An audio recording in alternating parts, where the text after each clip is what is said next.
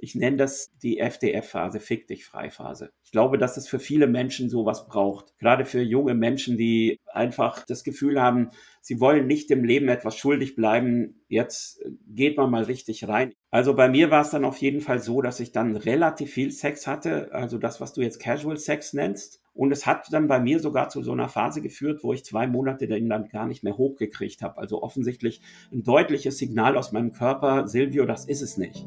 Du brauchst eine emotionale Beziehung zu einer Frau. Meine Freunde, willkommen zurück bei The Chainless Life, deinem Podcast für ein freies, selbstbestimmtes Leben.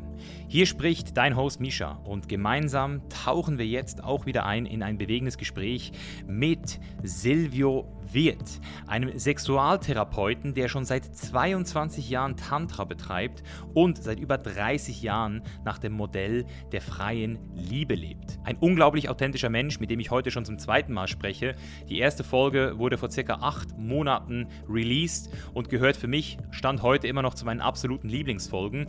Damals stand ich gerade selbst in einer sehr herausfordernden Situation mit Serenia und habe mich deswegen auch von Silvio ein bisschen coachen lassen in dem Bereich der offenen Beziehung und habe jetzt aber fast acht Monate später für mich den Entschluss gefasst, hier auf die Bremse zu treten und dieses komplette Lebensmodell nochmal zu hinterfragen. Und deswegen gehe ich heute auch um einiges kritischer auf das Thema Polygamie, Polyamorie, offene Beziehungen ein und sprechen auch gleichzeitig wieder viel über Tantra und spirituelle Lehren, weil diese zwei Sachen auch wirklich Hand in Hand gehen. Und das Gespräch ist für mich sehr wertvoll gewesen und auch sehr persönlich. Deswegen hoffe ich, dass du diesen Content auch schätzt. Und jetzt würde ich sagen, wünsche ich dir viel Spaß Spaß und gute Unterhaltung mit Silvio Wirth.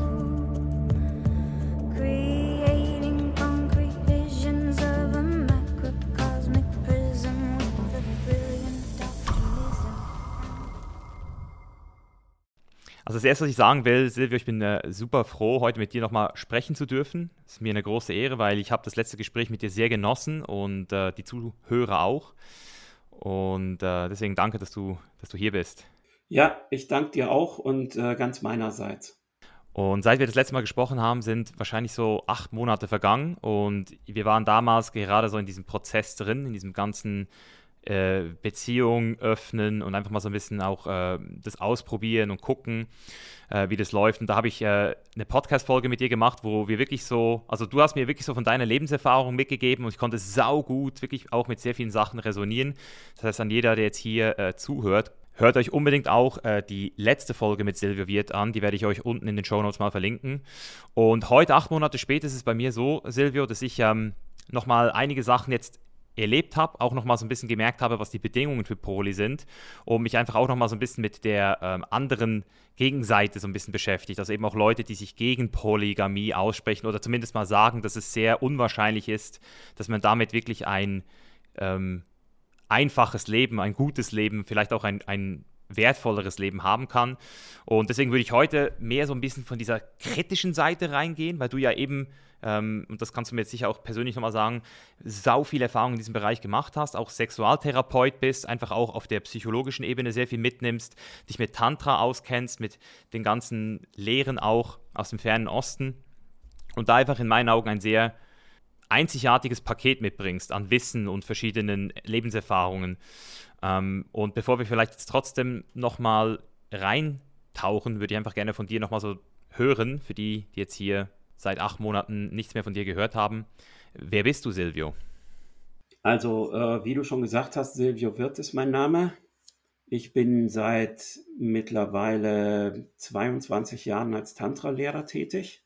Bin 51, lebe in der Nähe von Berlin. Äh, mein Institut Secret of Tantra, da machen wir Ausbildungen, Einführungskurse und äh, dieses Jahr jetzt auch wieder ein Festival wenn das, wenn irgendjemand Interesse dran hat, das ist von Ende Juni bis Anfang Juli ein fünftägiges Festival. Was kann man dazu erwarten? Also da kann man erwarten, dass Leute aus dem Tantra- und Yoga-Bereich, aus dem Kunst- und Musikbereich, dass wir 150 bis 200 Leute hier sind im ZEC. Das ist ja auch so eine Hochburg von, von Tantra, von offenen Beziehungen, von einer alternativen Lebenskultur hier südlich von Berlin. Dass wir da fünf Tage lang ein recht fulminantes, lebensfrohes, buntes, schillerndes Festival machen. Und äh, ihr seid natürlich herzlich eingeladen, wenn euch das interessiert, auf die Weise Tantra oder unsere Arbeit halt kennenzulernen. Also ich nenne meine Arbeit integrales Tantra. Ich platziere das so zwischen traditionelles und das äh, westliche Tantra. Hm, also etwas traditioneller als die meisten westlichen Anbieter. Ich lebe ich würde sagen, Polyamor oder in offenen Beziehungen oder eben nicht monogam seit 1994, also seit fast 30 Jahren, habe da schon alle möglichen Phasen durchlaufen und verschiedenste äh, Lebensmodelle ausprobiert. Ich betreibe auch die Seite www.polyamorie.de, ja, wo ich versuche auch meine Philosophie dazu ein bisschen zu erklären. Ansonsten habe ich auch ein Buch geschrieben, bin als Autor tätig äh, mache selber Podcasts und betreibe auch so eine Tantra-Universität, wo man gegen eine geringe Gebühr sich verschiedene Videos anschauen kann. Mhm. Also bist du auch richtig gut im Game und das schon lange und ich meine, ich kann mir das nicht mal annähernd vorstellen, weil du bist seit 30 Jahren fast, bist du jetzt im Polygame, alleine schon polygam oder polyamor, hast 22 Jahre Tantra-Erfahrung, ich bin 30 Jahre alt, habe das Ganze mal so ein paar Monate oder sagen wir jetzt mal intensiv, ein paar Monate, aber so ein bisschen so nebenbei in meinem Leben jetzt entdeckt, die letzten zwei, drei Jahre. Und es ist schon ein sehr spezielles Gebiet. Das ist jetzt nicht so, das, das hört man jetzt nicht an jeder Ecke, was das wirklich ist. Also ich habe lange gebraucht, bis ich überhaupt mal von jemandem erklärt gekriegt habe, was Tantra ist. Deswegen vielleicht nochmal so in deiner Version jetzt, auch in Bezug auf, was es dir gebracht hat, also wo du den Silvio vor 30 Jahren siehst und heute, so was hat Tantra dir im Kern gebracht? Warum sollten sich Leute damit beschäftigen? Also aus meiner Sicht verändert das alles. Du steigst gewissermaßen ein in einen Lifestyle, also durch tägliche Yoga- und Meditationsübungen, die erstmal sehr viel, wie soll ich sagen, äh, Stabilität gibt, inneren Frieden und dadurch, dass du auch die sexuelle Energie auf einen spirituellen Pfad bringst, kriegt das Ganze eine ganz andere Note, eine ganz andere Dimension. Also ich praktiziere eben Sex nicht um meine Wünsche zu befriedigen oder um gute Orgasmen zu haben, sondern es, es geht so ein bisschen in eine andere Richtung. Also es geht in die Richtung von einer Bewusstseinserweiterung. Also vielleicht kann ich sagen, Sex könnte man ich glaube, deine Hörer beschäftigen sich auch oft mit Psychedelics. Man könnte sagen, ich, ich benutze Sexualität als eine Art psychedelisches Substanz. Ist, ist vielleicht eine Metapher, die man so ausdrücken kann. Finde ich gut. Hat auf jeden Fall psychedelischen Charakter, kann ich bestätigen. Genau, es hat einen psychedelischen Charakter und äh, es gibt bestimmte Basics, die man berücksichtigen kann, die das noch ausweiten. Zum Beispiel, wenn ich sehr lange in einer sexuellen Vereinigung bleibe, eine größere Orgasmuskontrolle gewinne. Also bei uns im Jahrestraining zum Beispiel machen wir die 21-Tage-Challenge. Das heißt, 21 äh, Tage lang löse ich den Erregungsreflex aus. Das heißt, ich gerate in sexuelle Erregung. Das kann mit einem Partner sein, aber auch durch Autoerotik, aber ohne zu kommen, sondern wir haben halt spezielle tantrische Atemtechniken, wie wir diese Lust in unsere Körpermitte ziehen oder nach oben in den Kopf und sie so ausbreiten lassen. Und wenn du das 21 Tage lang machst, also die erste Woche ist meistens nicht so ein Problem für viele, aber dann ab einem bestimmten Zeitpunkt äh, wird wirklich äh, der ganze Körper fühlt sich dann irgendwie so leicht erregbar an. Unangenehm. Manchmal sogar. Ich finde ja, äh, wenn man diese Techniken beherrscht, die wir so lernen, dann ist es nicht unangenehm. Das ist okay. äh, das Besondere dran. Also es geht zum Teil auf Mantak Chia zurück. Das ist ja so ein, äh, der, der lebt in Chiang Mai und ist so ein thai-chinesischer Taoist. Der meinte, man soll gar nicht versuchen, nicht zu kommen, außer man kennt diese Artentechniken. Das ist etwas anderes. Also ich empfinde das dann als einen sehr angenehmen und äh, hochenergetischen Zustand. Als ich damit angefangen habe, habe ich das selbst gemacht, diese 21-Tage-Challenge und habe zum Beispiel danach Liegestütze trainiert. Habe da so richtig meine Versuche gemacht. Wie viel Liegestütze kann ich im Normalfall? Äh, wie viel kann ich, nachdem ich gekommen bin? Wie viel kann ich, nachdem ich äh, den Big Draw gemacht habe, also die Energie nach oben gezogen habe? Und gut, ich bin jetzt nicht so ein unglaublicher Sportlertyp. Ich konnte damals, glaube ich, so um die 60 Liegestütze im Normalzustand. Nach dem Kommen waren es dann vielleicht noch 45 oder 40. Und äh, nachdem ich hochgezogen habe, war ich dann so etwa bei 70. Wow. Und das, das war schon interessant, weil das war so ein unmittelbares Feedback. Okay, wie ist es mit deiner Energie? Äh, willst du sie verpulvern im Orgasmus oder willst du sie nutzen, um dadurch noch mehr Energie zu haben? Und sie dann vielleicht für Meditation oder für was, weiß ich was zu nutzen, äh, um einfach ein bisschen zu fliegen. Äh, ich empfehle es jedem, ihr könnt es mal versuchen. Also Nein, also ich bestätige. Ich bestätige, ich wollte einfach nochmal von dir hören, weil du eben das wirklich einfach schon so lange machst, sind deine Worte einfach authentischer als meine in dem Bereich. Also wie gesagt, ich kann auch sagen, dass ich äh, diese 21-Tage-Challenge auch gemacht habe. Ich habe sogar 30 Tage probiert, aber ich habe ich hab nicht es nicht jeden Tag geschafft, in die sexuelle Erregung zu kommen, weil mein Leben, mein Leben sehr, ähm, manchmal sehr stressig sein kann und ich einfach, wenn mein Sympathikus aktiv ist am Abend, das geht bei mir nicht. Aber wo, wo ich halt auch so ein bisschen so Tantra so, so gestreift habe, auch nochmal in einem anderen Bereich, den du jetzt, äh, den ich jetzt auch als psychedelisch empfinden würde, ist dieser konfrontative Bereich mit deinem eigenen Ich, mit deinem eigenen Selbst, mit deinem eigenen Schatten auch in dir. Also dadurch, dass du da, also ich weiß nicht, ob, ob, ob man das mit äh, diesem in International Temple Arts vergleichen kann,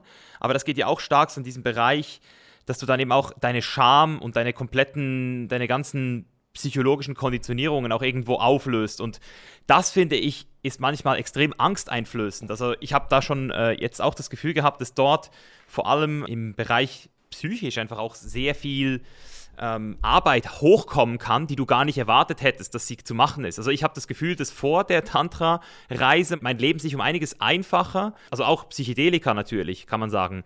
Ähm, es hat sich zum Teil auch alles sehr einfach angefühlt und jetzt weiß ich halt viel mehr und habe manchmal das Gefühl, du kannst jetzt auch nicht mehr zurück.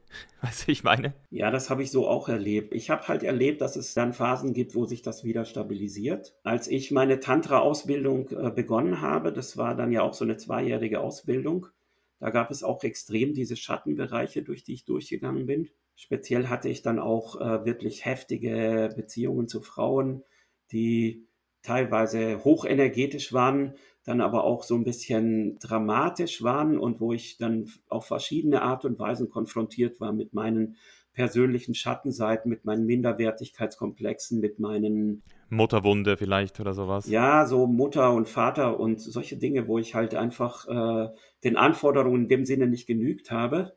Dann ein weiterer Aspekt, den es im Tantra typischerweise so gibt, ist, dass es wirkt wie eine Wahrheitsdroge. Ja, genau. Und dass ein unauthentisches Leben in solchen Momenten fast nicht mehr möglich ist.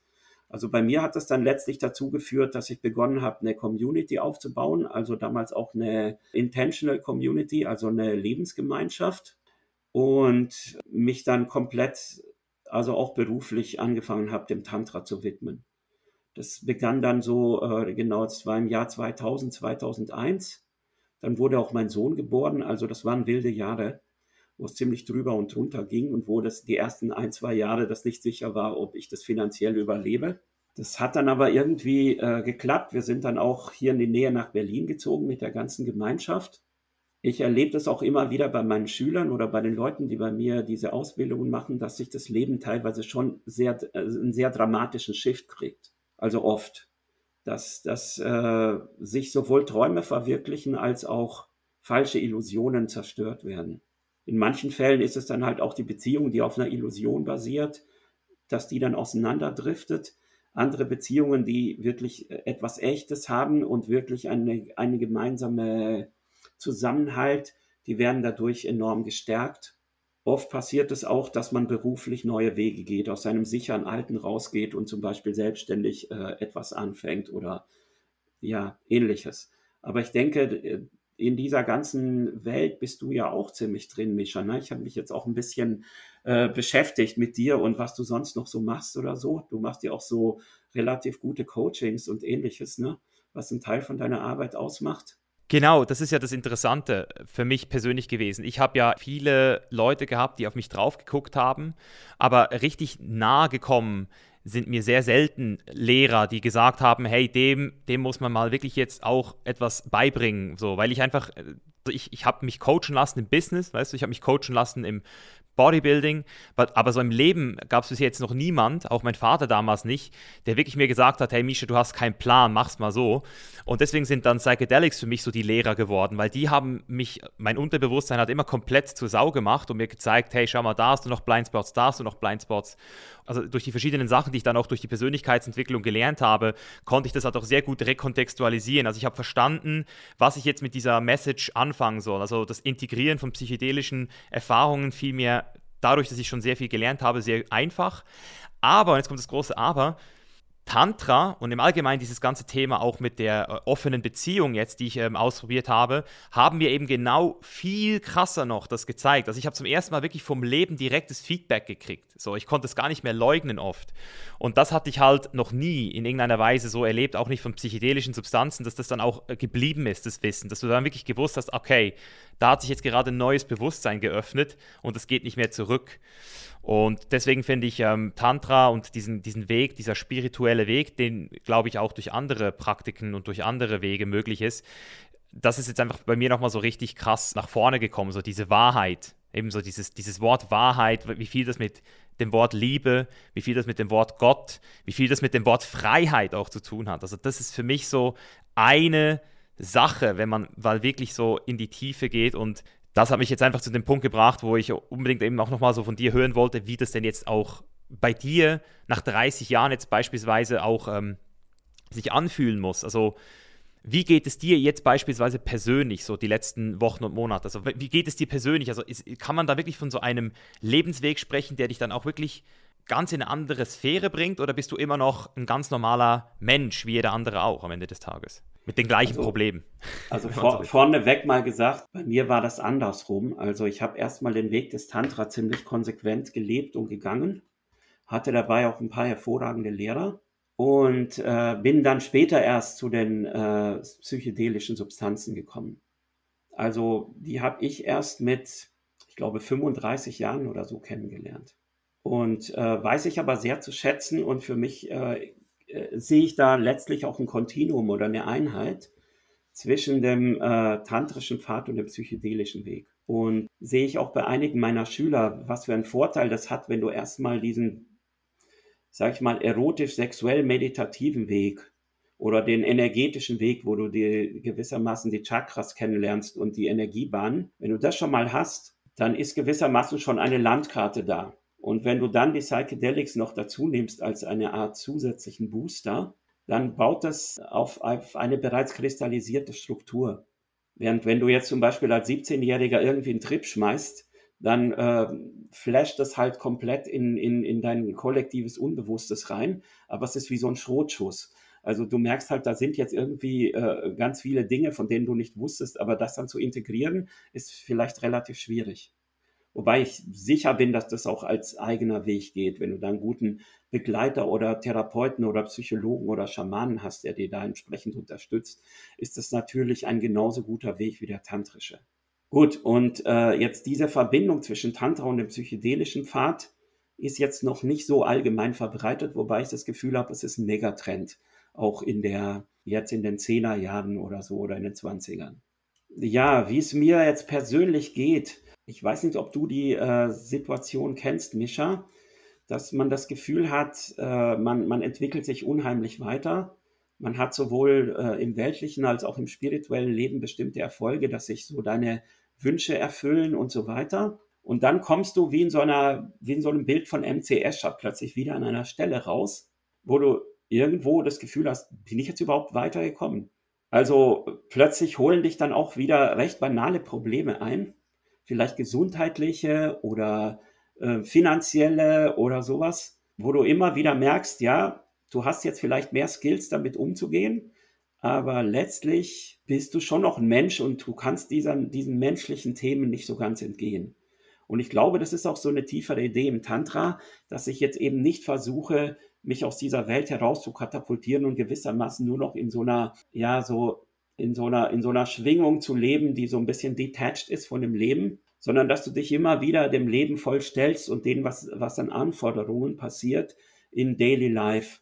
Was weiß ich. Also äh, ich hatte jetzt zum Beispiel die letzten vier Wochen äh, leider äh, ziemliche, ziemliche Schwierigkeiten mit so Husten und Müdigkeitsanfällen, weil ich mich mit dem Omikron angesteckt habe. Also war ich jetzt nicht besonders fit. Also ich bin erst jetzt wieder in mein Training richtig eingestiegen. Fehlt dir das richtig, wenn du das nicht machen kannst? Naja, ich merke halt, wie äh, die körperliche Fitness mir schon fehlt. Also äh, das, das, das ist für mich ein Teil meines Pfades, dass ich eben durch Yoga und körperliche Fitness mein, meine Körperkraft, also weil auf den Körper basiert ja vieles. Ich meine, klar, ich kann in der Zeit vielleicht äh, mehr Einheiten meditieren oder mehr lesen oder sowas, aber ich würde schon sagen, im Tantra sehe ich das als eine Einheit. Also meine, meine Praxis äh, gliedert sich in unterschiedliche Teile, was ich so selber mache.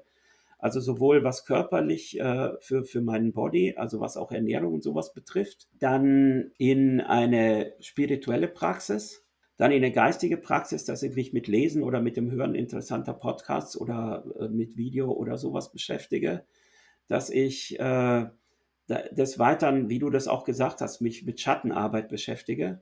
Also du hast da ja diese ISTA-Pfade, wenn ich das richtig verstehe, äh, bist du gegangen. Das halte ich für einen sehr guten Ansatz, soweit ich den kenne. Hm, gibt natürlich viele andere Sachen. Ich habe mal eine Zeit lang viel äh, Bonding gemacht, nennt sich das. Das ist so eine körperpsychotherapeutische Art, wo man zu zweit gewissermaßen in engen Körperkontakt geht, dann auf dem Boden liegt, laut atmet und sich dann die Emotionen lösen und äh, man tendenziell auch zu schreien beginnt. Also ein bisschen wie holotropes Atmen mit Unterstützung. Und ähm, Quantum Light Breath, weiß nicht, wie bekannt äh, dir das ist oder, oder das anderen bekannt ist.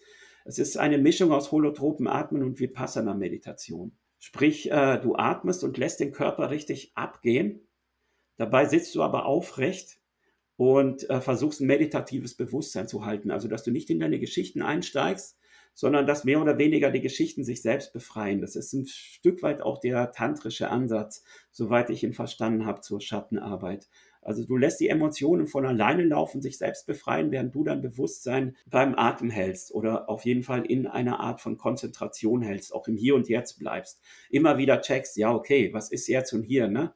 ich sitze jetzt in Bad Belzig, es ist irgendwie äh, beginnender Frühling. Ähm, ja, ich bin jetzt kein fünfjähriger Junge, der irgendwie äh, von gemobbt wird oder so. Und ich würde den Weg des Tantra auch gerne differenzieren von dem Weg der freien Liebe oder der Polyamorie. Also beides ist auch ohne das jeweils andere möglich. Das ist nicht unbedingt eine Einheit. Ich kenne Leute, die äh, praktizieren Tantra und äh, machen das nur zu zweit und es funktioniert sehr gut. Ich kenne sogar einige Tantriker, die asketisch leben, also die gewissermaßen nur mit sich alleine sind und sagen, sie haben dem spirituellen Weg jetzt dieses ganze äh, Partnerschaftsleben geopfert.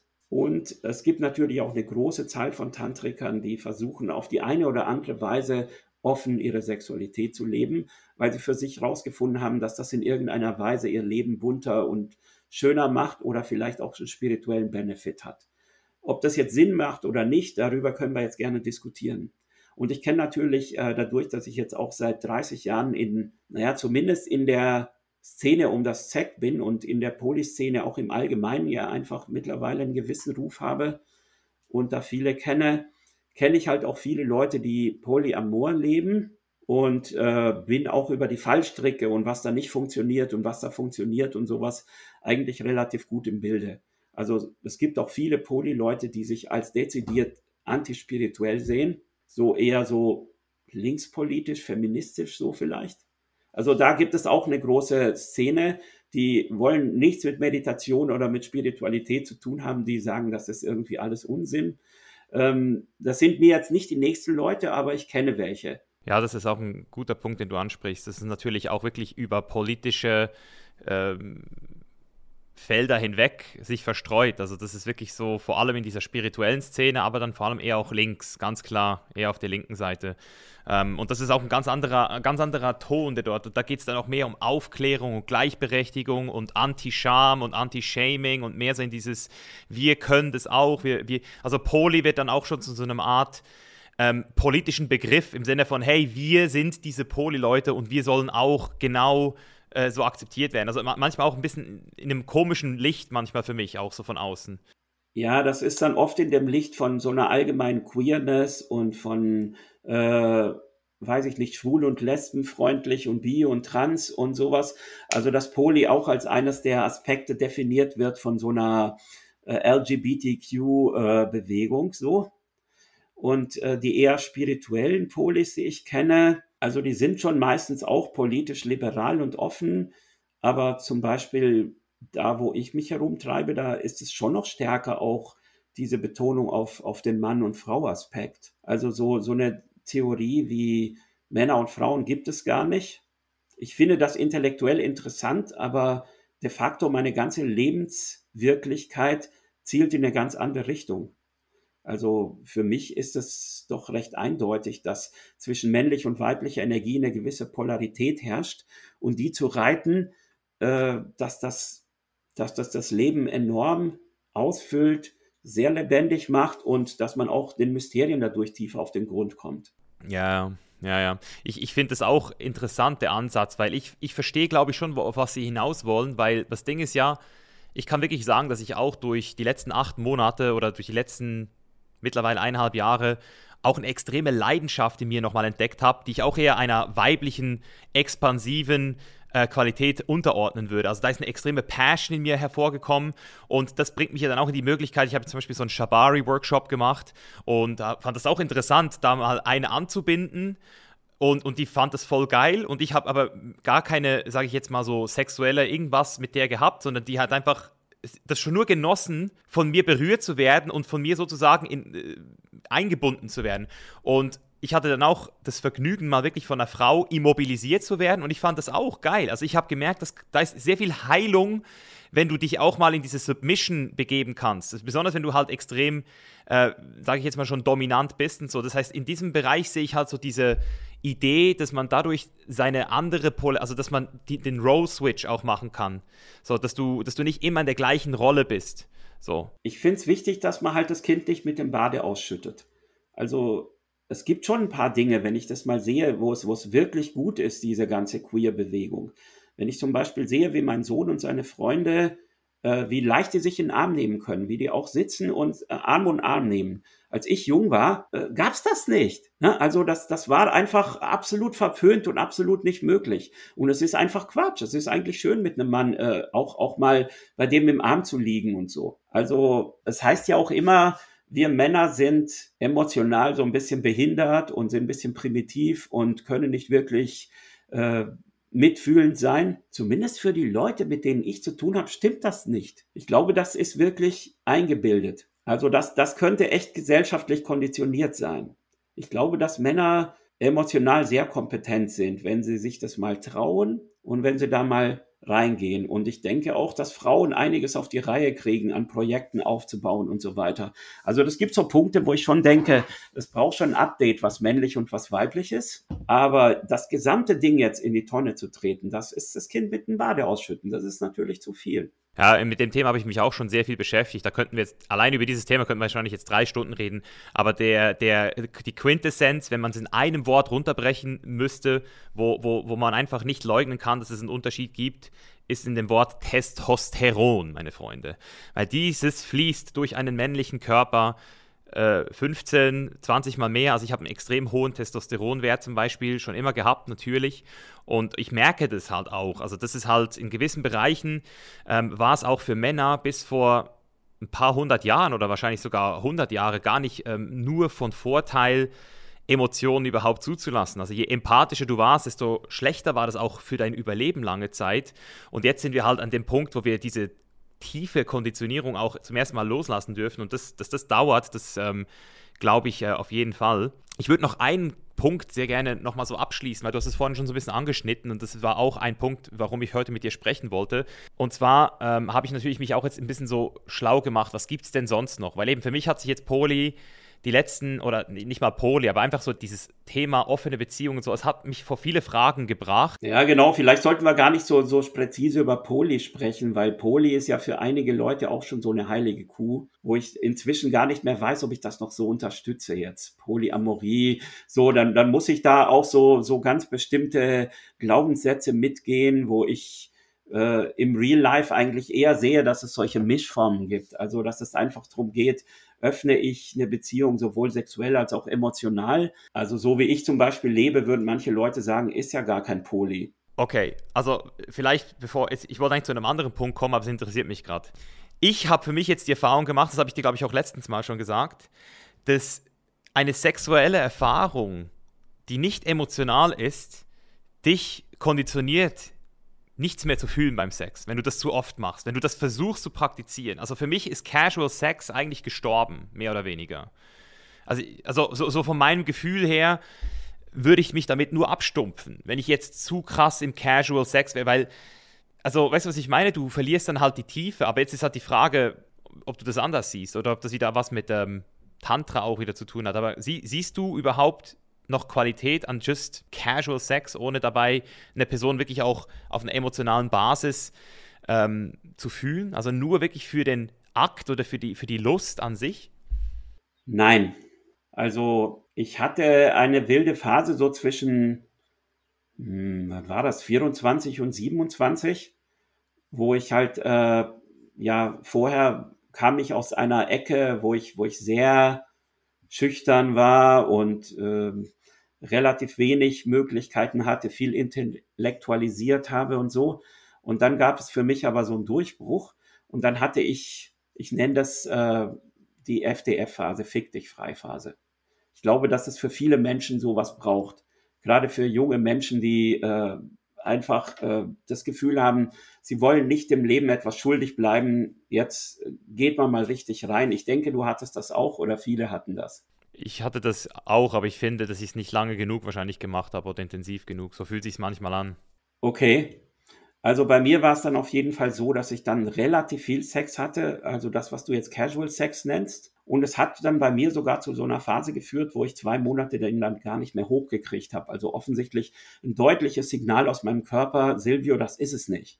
Du brauchst eine emotionale Beziehung zu einer Frau, es gibt vielleicht Menschen, die können das anders, aber bei dir ist das irgendwie nicht so. Und äh, geh mal wieder einen Schritt zurück. Sei mal ein bisschen vorsichtiger, äh, nähere dich mal langsamer an, wähle anders aus. Du musst jetzt hier nicht einfach so pornomäßig herumficken. So. Ja, und ich vermisse das zwar, also ich finde es gut, dass ich das hatte, weil ich glaube, viele Menschen laufen mit so einem Ding herum, boah, ich hätte das auch mal gern es mal so richtig die Sau rauszulassen und es mal so richtig krachen zu lassen und leiden dann mit 50 oder so, dass sie das nie hatten, ne? Dass sie sagen, ja, ich habe irgendwie nur zwei Freundinnen gehabt, war denen immer treu und irgendwie habe ich jetzt das Gefühl, ich habe was Wichtiges im Leben verpasst. Ich meine, im Nachhinein ist das wahrscheinlich genauso wertvoll, was sie erlebt haben, wie was andere so erlebt haben für mich jedenfalls äh, hat das so ins Bild gepasst. Vielleicht war das auch eine Befreiung, weil ich doch in einem sehr konservativen Elternhaus aufgewachsen bin und ich habe das irgendwie gebraucht. Irgendwann habe ich gemerkt, so mit 35, ich habe überhaupt kein Interesse mehr an Casual Sex. Also ich gehe da gar nicht mehr hin zu irgendwelchen Events, wo es einfach darauf hinauslaufen würde. Und das habe ich aber gar nicht so bewusst entschieden. Es ist ein bisschen ähnlich wie ich habe plötzlich das Interesse an Alkohol verloren.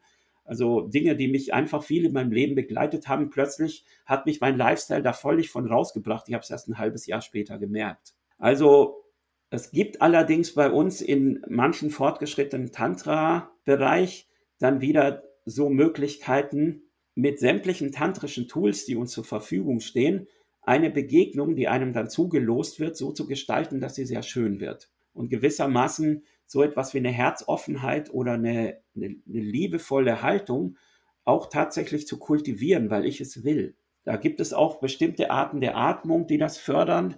Also ich würde sagen, ich habe das mittlerweile bei mir so gedreht, dass ich gar nicht mehr unbedingt in der Lage bin, äh, Sex von Herz zu trennen. Also es fällt mir ganz schwer, überhaupt äh, eine Person, also sagen wir mal eine Frau, platonisch zu lieben, ohne dass da auch äh, ein, ein sinnliches Interesse da ist. Mm, und andersrum fällt es mir fällt es mir sehr schwer mit einer Frau äh, erotisch, also sie erotisch attraktiv zu finden, wenn da nicht auch eine Herzöffnung da ist. Also ich kann eine Frau ästhetisch sehr schön finden, ich schaue sie gerne an, ich sehe sie vielleicht auch gerne nackt, so wie ich gerne ein Kunstwerk betrachte oder eine Landschaft aber es entsteht nicht unbedingt ein, ein Interesse jetzt mit ihr äh, in einen intimen Austausch zu gehen. Das hat vielleicht auch etwas mit dem Alter zu tun, weil ich tatsächlich nicht mehr so stark auf Testosteron bin wie äh, jüngere Männer. Äh, ich bin jetzt 50 und ich merke das, dass ich da eine größere Freiheitsgrade auch habe, weil mich mein Testo eigentlich zu nichts mehr drängt. Das kommt vielleicht auch von meiner tantrischen Arbeit, aber ich glaube, es ist auch, äh, dass ich in eine neue Phase meines Mannseins eingetreten bin, was ich aber nicht unbedingt schlecht finde. Ja, es ist lustig, dass du das sagst, weil ich kann das bestätigen. Ich habe auch nie die Chance, das wirklich ab einem gewissen Punkt noch zu trennen. Also du hast es jetzt als sinnlich bezeichnet, das finde ich das richtige Wort, weil es ist nicht zwingend sexuell, es ist wirklich eher sinnlich. Was ich aber trotzdem immer noch sehe, ist genau dieser Punkt, dass ich sehr viele hübsche Frauen sehe, die aber in mir nichts auslösen. Ähm, und das hat in meinen Augen auch so ein Bewusstsein, das ich mittlerweile kriege. Das habe ich auch zum Beispiel an diesem, an diesem einen Workshop so gemerkt. Es gibt einfach Personen, Frauen, da ist direkt sowieso eine äh, übergeordnete Energie im Spiel. Also sowas energetisches, instinktives, das du auch gar nicht leugnen kannst. Und das ist dann halt dort, wo, wo mein Körper auch direkt ein Signal gibt. Ähm, meistens werde ich auch ziemlich schnell hart. Also das ist wirklich krass bei mir, wie schnell das geht, wenn der Match da ist. Und, und das führt dann auch immer so zu einem Art Bewusstsein, das ist jetzt irgendwie, also, weißt du, so vor ein paar hundert Jahren oder ich weiß nicht wie lange her, hätte man wahrscheinlich jetzt nicht mehr lange ähm, Spielchen gespielt, weißt du so. es, es, gab in meinem Leben sogar drei oder vier Frauen, da wurde ich hart, wenn die nur in die Nähe waren. Also die kann, äh, einmal habe ich das erlebt, ich sitze am Tisch, unterhalte mich mit Leuten und plötzlich habe ich so einen Halbsteifen oder einen Dreiviertelten dann drehe ich mich um, dann, äh, sitz, dann steht die dort im Umkreis von einem Meter und äh, unterhält sich dort leise mit jemand anderem. Das habe ich aber gar nicht gemerkt, aber mein Körper hat es irgendwie gemerkt. Ich weiß nicht, ob es der Geruch war oder was es war. Genau, es ist oft, äh, es ist der Geruch. Ja, ne, es ist unglaublich. Äh, aber wirklich, ich habe sie nicht gesehen. Ich wusste nicht, dass sie da ist, bewusst. Und trotzdem äh, hat mein Körper reagiert. Und so, so ein paar Frauen hat es in meinem Leben immer wieder gegeben. Was glaubst du, was dort los ist? ich kann mir nur vorstellen, dass da die Hormone einem irgendwie, äh, ich denke schon, dass es etwas mit Geruch hat und dass das irgendwie so ein Perfect Match ist. Perfect Babies wahrscheinlich oder sowas. So, das ist die Genetik, die du jetzt gerade äh, brauchst, so, irgendwie sowas. Das könnte sein. Ich meine, eins der großen Versprechen vom Tantra ist ja, dass es dich ein bisschen wegbringt von diesem irgendetwas muss sein. Also dadurch, dass du den Weg mitten durch den Sex reingehst, mit ganz viel Bewusstheit, auch teilweise durch extrem lange Sexphasen oder durch extrem heiße, intensive Phasen, ohne dass du dein Bewusstsein verlierst, wirst du nach einiger Zeit immer freier von dem Trieb. Du, wir, du hast nicht mehr so den Trieb, also du bist nicht mehr so ein triebgesteuerter Mensch, sondern du hast zumindest einige Freiheitsgrade mehr zu sagen, will ich das jetzt? Passt es jetzt mit meinen größeren Lebenszielen überein? Kann mein Herz da wirklich folgen? Also zum Beispiel ähm, wenn ich die Frau sehe, die so potenziell, an der ich potenziell interessiert bin, hab, kann ich auch noch den Gedanken haben, stimmt es systemisch? Ist der ihr Lebensumfeld und ich, wäre das segensreich? Wenn die zum Beispiel einen Typen hat, der tendenziell eifersüchtig ist, ne? dann lasse ich es einfach, ne? Und sage, ich will weder diesem Mann da irgendwie sein Leben äh, durcheinander bringen, noch habe ich Lust, da selber irgendwie in emotionale Konfrontation zu gehen, wo ich einfach gerade weiß nicht, äh, äh, für, für andere Projekte meine Energie brauche, oder? Ja, das, das Thema Eifersucht habe ich mir auch aufgeschrieben. Schmerz und Eifersucht. Also Eifersucht, ich weiß nicht, ob wir darüber letztes Mal gesprochen haben, aber wie ist es mit der Eifersucht? Also gibt es Leute, die empfinden das deines Erachtens einfach anders oder nicht ganz so, so tragisch? Ähm, oder gibt es, äh, ist es eine Mindset-Geschichte? Weil ich habe schon das Gefühl, so aus meiner Erfahrung jetzt, dass es schon auch eine körperliche Sache ist, die du nicht einfach so abstellen kannst. Also entweder man kann das sich irgendwie abtrainieren, was mich dann aber wieder so ein bisschen in die Frage bringt, sind es denn nicht irgendwie alles Psychopathen, antrainierte Narzissten? Also haben sich die nicht, nicht irgendwie selbst verstümmelt emotional? Also das ist für mich auch so eine ganz kritische, also da gehe ich, geh ich ganz kritisch rein jetzt auch. Kannst mir gerne mal deinen dein Take dazu geben. Also mit Eifersucht und so, da habe ich mich ein bisschen spezialisiert. Ich habe ja auch meine psychologische Diplomarbeit äh, über Eifersucht in offenen Beziehungen geschrieben. Da bin ich der Frage ziemlich lange nachgegangen und habe da auch echt so richtig Literatur gewälzt und habe äh, Leute interviewt aus offenen Beziehungen. Ich glaube, 24 Menschen haben wir da ausführlich interviewt und natürlich die eigene äh, Perspektive da gehabt. Ich bin ja selbst auch ein sehr eifersüchtiger Typ von meiner Grundstruktur her also ich habe mal ein Straßenschild demoliert aus Eifersucht, so als 21-Jähriger. Und ich bin auch mal völlig ausgerastet und bei strömendem Regen nachts in einen Wald gelaufen, nur im T-Shirt, wo es total kalt war und bin dort zwei Stunden geblieben und so. Also ich kenne das schon, so auch intensive Eifersucht, wo man vollkommen ausrastet und völlig die Kontrolle verliert, so. Das ist dann auch so ein Killerinstinkt irgendwo wahrscheinlich, der geweckt wird, oder? Ah, also es, es gibt alles Mögliche. Ich habe mal einen Witz gehört und äh, seither, also der Witz ist, ähm, wenn eine Frau ihren Mann in Flagranti ertappt und sie hat eine Waffe dabei. Wenn erschießt sie dann. Und da die Italienerin erschießt ihren Mann, die Französin erschießt die Frau und die Deutsche erschießt sich selbst. oh Mann, ey. Also äh, zumindest diese drei Arten von Eifersucht gibt's. Also ich und meine Freunde, wow. wir sagen dann immer, war die Eifersucht italienisch, französisch oder deutsch? Aha. Aber was ist es also, bei dir? Also eine ganze Zeit lang hatte ich die klassische französische Eifersucht. Also ich habe wirklich die anderen Dudes, die da irgendwie, ja, mit denen meine Frau dann gewesen ist, äh, begonnen zu hassen und abzuwerten. Und dann gab es aber auch mal so eine Prozessarbeit, so ein Wochenende, in der ich längere Zeit mich mit meiner eigenen Dramatik auseinandergesetzt habe. Da musste ich meine eigene Dramageschichte immer und immer wieder erzählen. Ich habe sie aufgeschrieben und dann sollte ich sie irgendeinem anderen Typen wieder erzählen und immer wieder. Und ich glaube, wir haben es dann zehnmal gemacht. Das war richtig eine starke Arbeit. Und da ging es bei mir um diese Typen, die mir immer die Frauen wegschnappen und so. Und dann irgendwann habe ich gemerkt, wie hohl das ist und dass diese, diese Jungs, das sind einfach Brüder, die können da gar nichts dafür. Also wenn überhaupt, dann äh, kann, ich, kann ich die Frau vielleicht äh, äh, konfrontieren oder natürlich ein Stück weit auch äh, bei mir selber gucken, was, was mache ich, dass die Frau irgendwie ihre, ihre Anziehung verliert. Und nachdem ich das Problem gelöst habe, ist das auch aus meinem Leben verschwunden. Also bist du immer noch eifersüchtig heute? Es gibt Situationen, die meine Eifersucht triggern können. Ja, das, äh, ich denke immer, ich hätte es hinter mir. Und äh, wie ich das schon erklärt habe, man kommt dann immer wieder auf, auf, auf, auf den Nullpunkt zurück. Gibt es Situationen, in denen meine Eifersucht getriggert wird? Und das war zum Beispiel 2018 war das, glaube ich, als meine Liebste, mit der ich jetzt ja auch seit 19 Jahren zusammen bin, sich mal richtig verliebt hat in einen Typ, der von bestimmten Kriterien, die ich äh, hochhänge, äh, relativ hoch scoret. Ne? Also so ein, so ein Mann, der nicht als Highscore-Typen gesehen habe. Und sie war auf eine Art ganz schön hin und weg. Also sie ist äh, emotional, würde ich sagen, ja, sie war halt richtig verliebt in den und ah. ich war dann auch noch da. Und ich musste damit umgehen und ich durfte mich auch nicht beschweren, weil ich sie auch ganz schön die letzten Jahre gefordert hatte.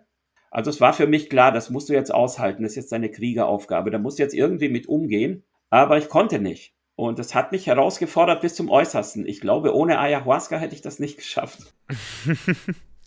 ja, ich habe, ich habe einen Kollegen, einen Coach, der, der, der ein paar Jahre älter ist als ich und der hat auch gesagt, er hätte das nie erwartet. Also als sich seine Frau in einen anderen Typen verliebt hat, ähm, der auch verheiratet war zusätzlich, also nicht mal ganz krass, sondern der hatte selbst auch noch so seine Reservations, aber das hat den komplett weggehauen. Und ich glaube, dass es auch ganz schlimm ist, wenn du gerade nichts am Laufen hast, vielleicht auch. Also wenn du gerade nicht irgend, also ich glaube, es ist viel einfacher, wenn beide gleichzeitig was am Start haben. Sonst ist es, glaube ich, viel ähm, krasser noch, oder? Das ist richtig, ja. Also ich glaube, wenn beide ungefähr gleich viel am Start haben, ist das, äh, gibt das eine gute Prognose ab. Ich merke das auch, wenn ich meine Coachings mache oder so. Wenn beide so ungefähr pari sind, so als ob das Unterbewusstsein so ein richtiger Erbsenzähler ist und nochmal guckt, äh, ist das ein guter Deal oder ein schlechter Deal für mich? Wenn es bei mir ein bisschen heißer ist als bei der anderen, also bei meiner Freundin, dann äh, unterstütze ich das Ganze. Dann bin ich auch nicht eifersüchtig, dann finde ich das alles cool. Wenn ich aber das Gefühl habe, ja, bei ihr ist das, geht das viel tiefer rein. Oh, scheiße. Und äh, so war das damals natürlich bei mir in diesem 2018. Also wie das dann halt so kommt, ne? Äh, zuerst hat man kein Glück und dann kommt noch das Pech dazu, was natürlich auch immer ein Spiegel ist, für wie man gerade ist. Das denke ich schon auch lief bei mir in der Zeit außer Mara nicht viel, beziehungsweise jedenfalls keine äh, Frauenbegegnungen, wo ich emotional wirklich tief beglückt war oder wo ich auch Liebe oder sowas gespürt oder empfangen habe, sondern bei ihr war halt was und eine Frau, mit der ich sehr stark verbunden war, hat dann natürlich zwei Monate später mir erzählt, dass das jetzt mit mir äh, irgendwie, dass sie das jetzt beendet und was weiß ich dass sie sich jetzt wieder mehr auf ihren Freund konzentriert und hast du nicht gesehen. Also äh, so ist es aber halt leider oft. Irgendwie gibt es da, glaube ich, auch so ein psychologisch-spirituelle Zusammenhänge. So, ich glaube, es war einfach dran, dass ich nochmal richtig in den Sumpf gehe und da nochmal was für mich raushole. Ich musste dann auch wirklich therapeutisch arbeiten. Ich habe eine sehr gute Coachin, die mich da immer wieder mit, mit, diesen, mit diesen Dingen konfrontiert. Und am Ende bin ich da kraftvoller rausgegangen. Aber es hat mich echt ein Jahr gekostet. Und jetzt habe ich diesen Mann, der natürlich auch jetzt eine andere Beziehung hat und äh, mit, mit der Mara, also mit meiner Partnerin, eher so eine, ja, so eine Liebesfreundschaft haben die jetzt die sich inzwischen auch schon ein bisschen abgekühlt hat. So. Also es ist nicht mehr ganz so diese Craziness. Also das habe ich nicht ertragen, diese Craziness, die man dann in den Augen von der Frau sieht und ihre geröteten Wangen und dieses ganze Zeug. Das ist für mich schon echt hart gewesen. Ich habe es ihr zwar total gegönnt, aber ich hatte schon das Gefühl, Mist, so jetzt. Also ich hatte ein bisschen Verlustangst. Ich hatte Angst, dass ich dann so kollabiere, dass sie mich dann irgendwie nicht mehr wirklich als, als, als ihren, ihren Mann sieht, so, ne? Und das ist aber nicht passiert. Also es war nah dran und zeitweise war ich das auch, aber ich habe mich dann halt wieder am eigenen Zopf rausgezogen, könnte man sagen. Und ist es das wert? Also das ist nämlich so das, was ich jetzt auch erahnen könnte, schon nur wenn ich dir zuhöre. Äh, das ist, das ist genau das Ding. So, du hast jetzt zum Beispiel auch das Thema Therapie ähm, reingebracht, oder so. Also da geht, da, da sind die Bedingungen, um dieses Game zu spielen, kann man sagen, sind schon, das sind schon nicht ohne, oder? Ich glaube, das ist so eine Lifestyle-Entscheidung. Manche Leute würden auch sagen, es ist es nicht wert, ins Fitnessstudio zu gehen und Gewichte zu stemmen, oder? Also ja, das, das äh, oder oder sich die Gesundheit möglicherweise zu äh, ruinieren durch äh, äh, durch durch Substanzen oder so. Also das ist natürlich die Frage. Also ein Freund hat mal, als wir uns die Frage gestellt haben, ist es das wert? Da waren wir etwa 25, da waren wir so eine Gruppe und er meinte, ja, ich muss mich entscheiden, was will ich? Lust oder Schmerzvermeidung. Und je nachdem, was für mich wichtiger ist, treffe ich eine andere Entscheidung. Mhm. Und, und du glaubst, dass Lust wirklich, weil, weil das ist dort, wo ich eben auch mit dir sprechen wollte. Es gibt ja mittlerweile sehr viele Yoga, also ich meine so, so richtige Sexual Intimacy Yoga Practices, dass du scheinbar in die Unendlichkeit kannst. Also so ein bisschen was, was man auch im Tantra hört, dass es wirklich auch diese Zustände gibt, wo du nicht mehr, wo du es nicht mehr brauchst also wo die Lust trotzdem reinitiiert werden kann ähm, mit deinem langjährigen Partner. Also glaubst du, das würde bei dir nicht funktionieren, Stand heute? Ich denke, ich könnte das schon, aber ich gönne mir halt noch auch das andere. Und ich nehme das auch in Kauf, dass das äh, eine Downside hat, weil ich denke, das hilft mir weiter, wenn ich die Eifersucht zum Beispiel äh, bis auf den Grund verfolge. Also wenn ich merke, was sind da für archaische Muster in mir wirksam und muss ich denen folgen oder habe ich da einen gewissen Spielraum? Also das, das ist, äh, man könnte das sagen, das ist auch eine fast eigene spirituelle Praxis. Und auf der anderen Seite habe ich einfach so äh, beglückende Erfahrungen im Moment mit meinen zwei, äh, wie soll ich sagen, Nebenfrauen oder Hauptgeliebten. Da erlebe ich so viel Fülle, Liebe und auch äh, spirituelle Zustände, dass ich sagen würde, warum sollte ich das missen? Und gleichzeitig erlebe ich, wie sich die Beziehung zu meiner Hauptpartnerin, nachdem wir durch diese ganzen Stromschnellen durch sind, halt auch vertieft hat und gewissermaßen vitalisiert hat. Also, dass äh, die Beziehungen zu anderen auch ein Stück weit wie eine Frischzellenkur für eine langjährige Beziehung sind, die so die Neigung hat, nach 10, 15 Jahren, also wir haben es wirklich wahnsinnig lang geschafft, äh, total crazy verliebt zu sein und total frisch miteinander, immer wieder wie, wie so Jungverliebte. Aber ich glaube, so nach 13, 14 Jahren hat das trotzdem auch so die, der Zahn der Zeit daran genagt, dass man wirklich den anderen so gut kennt. Ich glaube, da gibt es auch eine hormonelle Umstellung oder man könnte fast sagen, dass man durch diese heiße Sexphase einfach durchgegangen, sie transzendiert hat und dann eher so etwas väterlich-mütterliches äh, entwickelt. Ja. Auch. Ich habe das auch mal gehört, dass das äh, biologisch, also evolutionsbiologisch erklärt werden kann, weil scheinbar Kinder ab dem siebten Lebensjahr in diesen kleinen ähm, Stämmen überlebensfähig wurden. Also man sagt ja auch das verflixte Sieben, das heißt nach sieben Jahren sollte scheinbar äh, auch dieses Sexuelle und also deswegen trennen sich einfach auch viele Leute nach sieben Jahren, weil einfach dann so die Aufgabe erreicht gewesen wäre. Äh, ob das stimmt, weiß ich natürlich nicht. Also wir haben halt, äh, die Mana und ich, wir nutzen halt einige tantrische äh, Technologien und Praktiken und auch äh, tantrische Bewusstseinsübungen. Zum Beispiel, ich versuche sie wirklich äh, so oft wie möglich als Göttin zu sehen. Oder immer mal wieder. Also, dass ich tatsächlich ihre strahlende innere Natur versuche, äh, total auch in mein Bewusstsein, in meine Wahrnehmung reinzuholen. Wenn wir einfach so sitzen, irgendwie essen und sowas und ich denke, boah, was für eine Goddess, ne? So, und äh, dass ich echt so richtig versuche, sie zu transzendieren und, und zu verzaubern.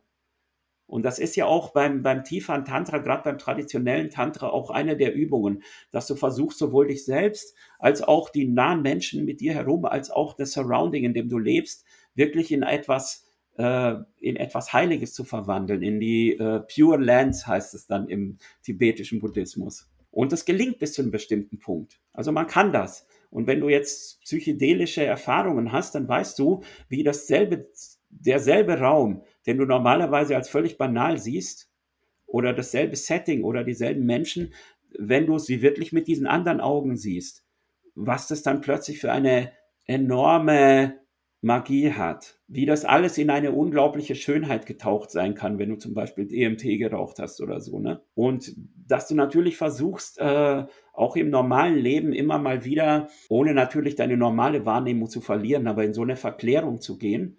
Und das gibt dir wirklich Kraft, das gibt einem wirklich, äh, also ich denke mal, es ist der Realität näher als das, was wir normalerweise wahrnehmen, weil ich glaube, wir filtern ganz schön vieles weg. Und das versuchen wir im Tantra quasi zu kultivieren. Also, dass wir zum Beispiel Essen wirklich so essen, dass es uns schmeckt. Das hängt nämlich zu drei Viertel von deiner Wahrnehmung ab. Von deiner Präsenz, von der Art, wie du atmest, von der Art, wie du da bist.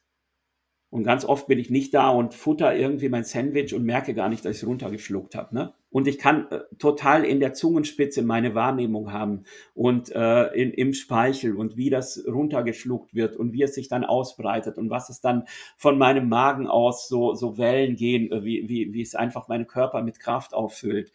Und einfach solche Sachen. Oder, oder wenn du irgendwie Musik hörst, kannst du auch so fast weghören, aber du kannst dich fast in einen Orgasmus reinhören. Also diese Art von äh, Wahrnehmung, die versuche ich halt zu kultivieren in meinem Alltag. Und dazu gehört natürlich auch, die Mara als Göttin zu sehen. Und dann begehre ich sie auch wieder mehr. Vielleicht noch um das Thema ähm, Eifersucht abzuschließen. Ja, ja wir, sind, wir sind jetzt ein bisschen ja. abge, abgeschweift. Ne? Das, also abzuschließen ist das so schnell nicht. Also ich kann da noch sehr viel drüber sagen, wenn dich das interessiert. Ja, also ähm, was mich zum Beispiel auch interessieren würde, ist diese, ist diese Urban Legend, die ich jetzt auch schon ein paar Mal gehört habe. Äh, zum Beispiel Dieter, du, Dieter Doom sagt es auch, dass er noch nie eifersüchtig war. Also er kennt es gar nicht.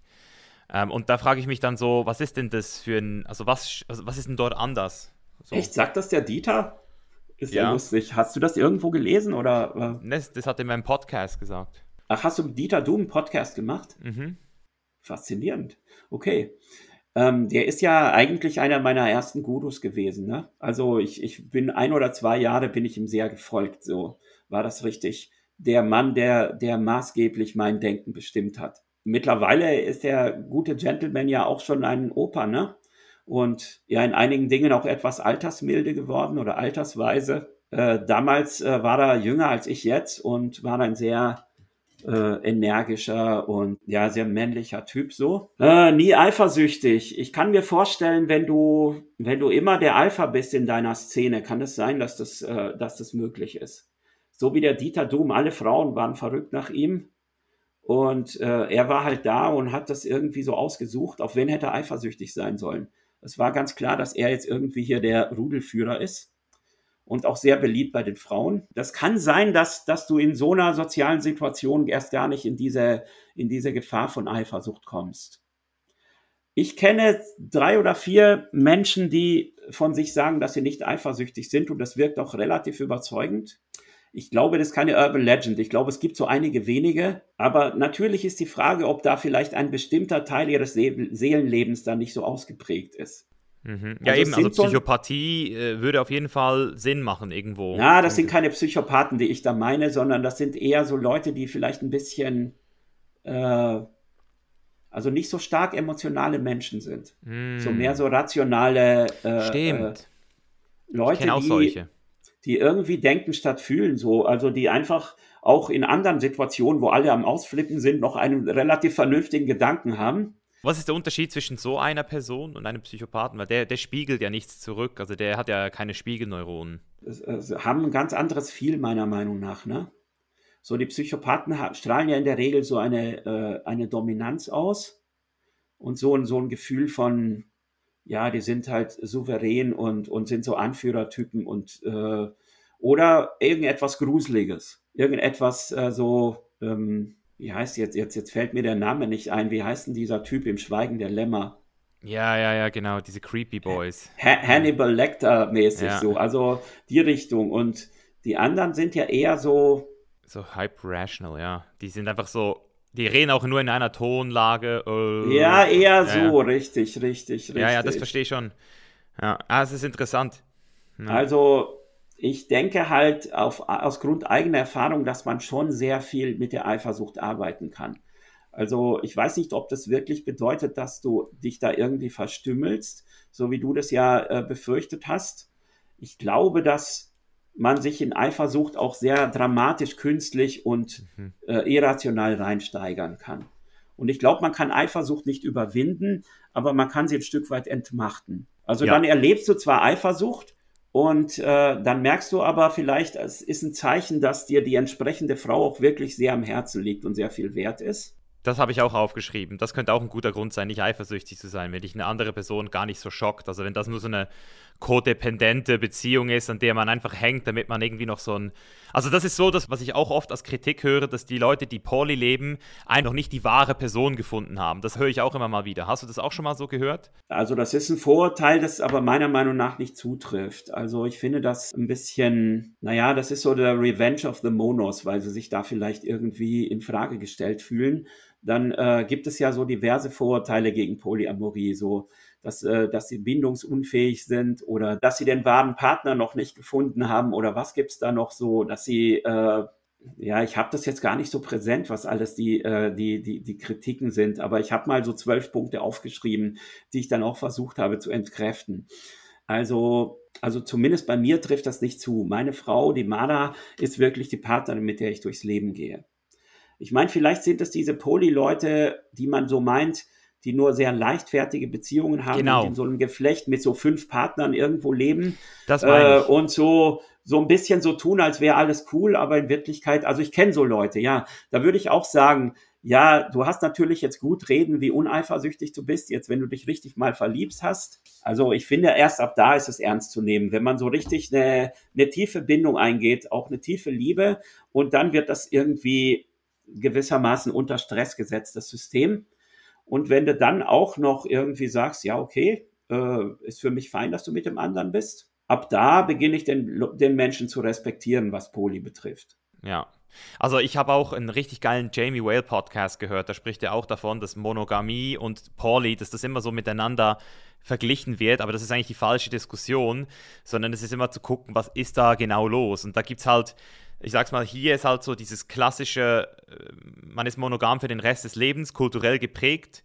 Und dann gibt es die Leute, die eben so durch Poly, durch dieses Poly, wie du es genannt hast, einfach mal mehr oder weniger Serial Monogamy betreiben, aber so ein bisschen tun, als wären sie Poly.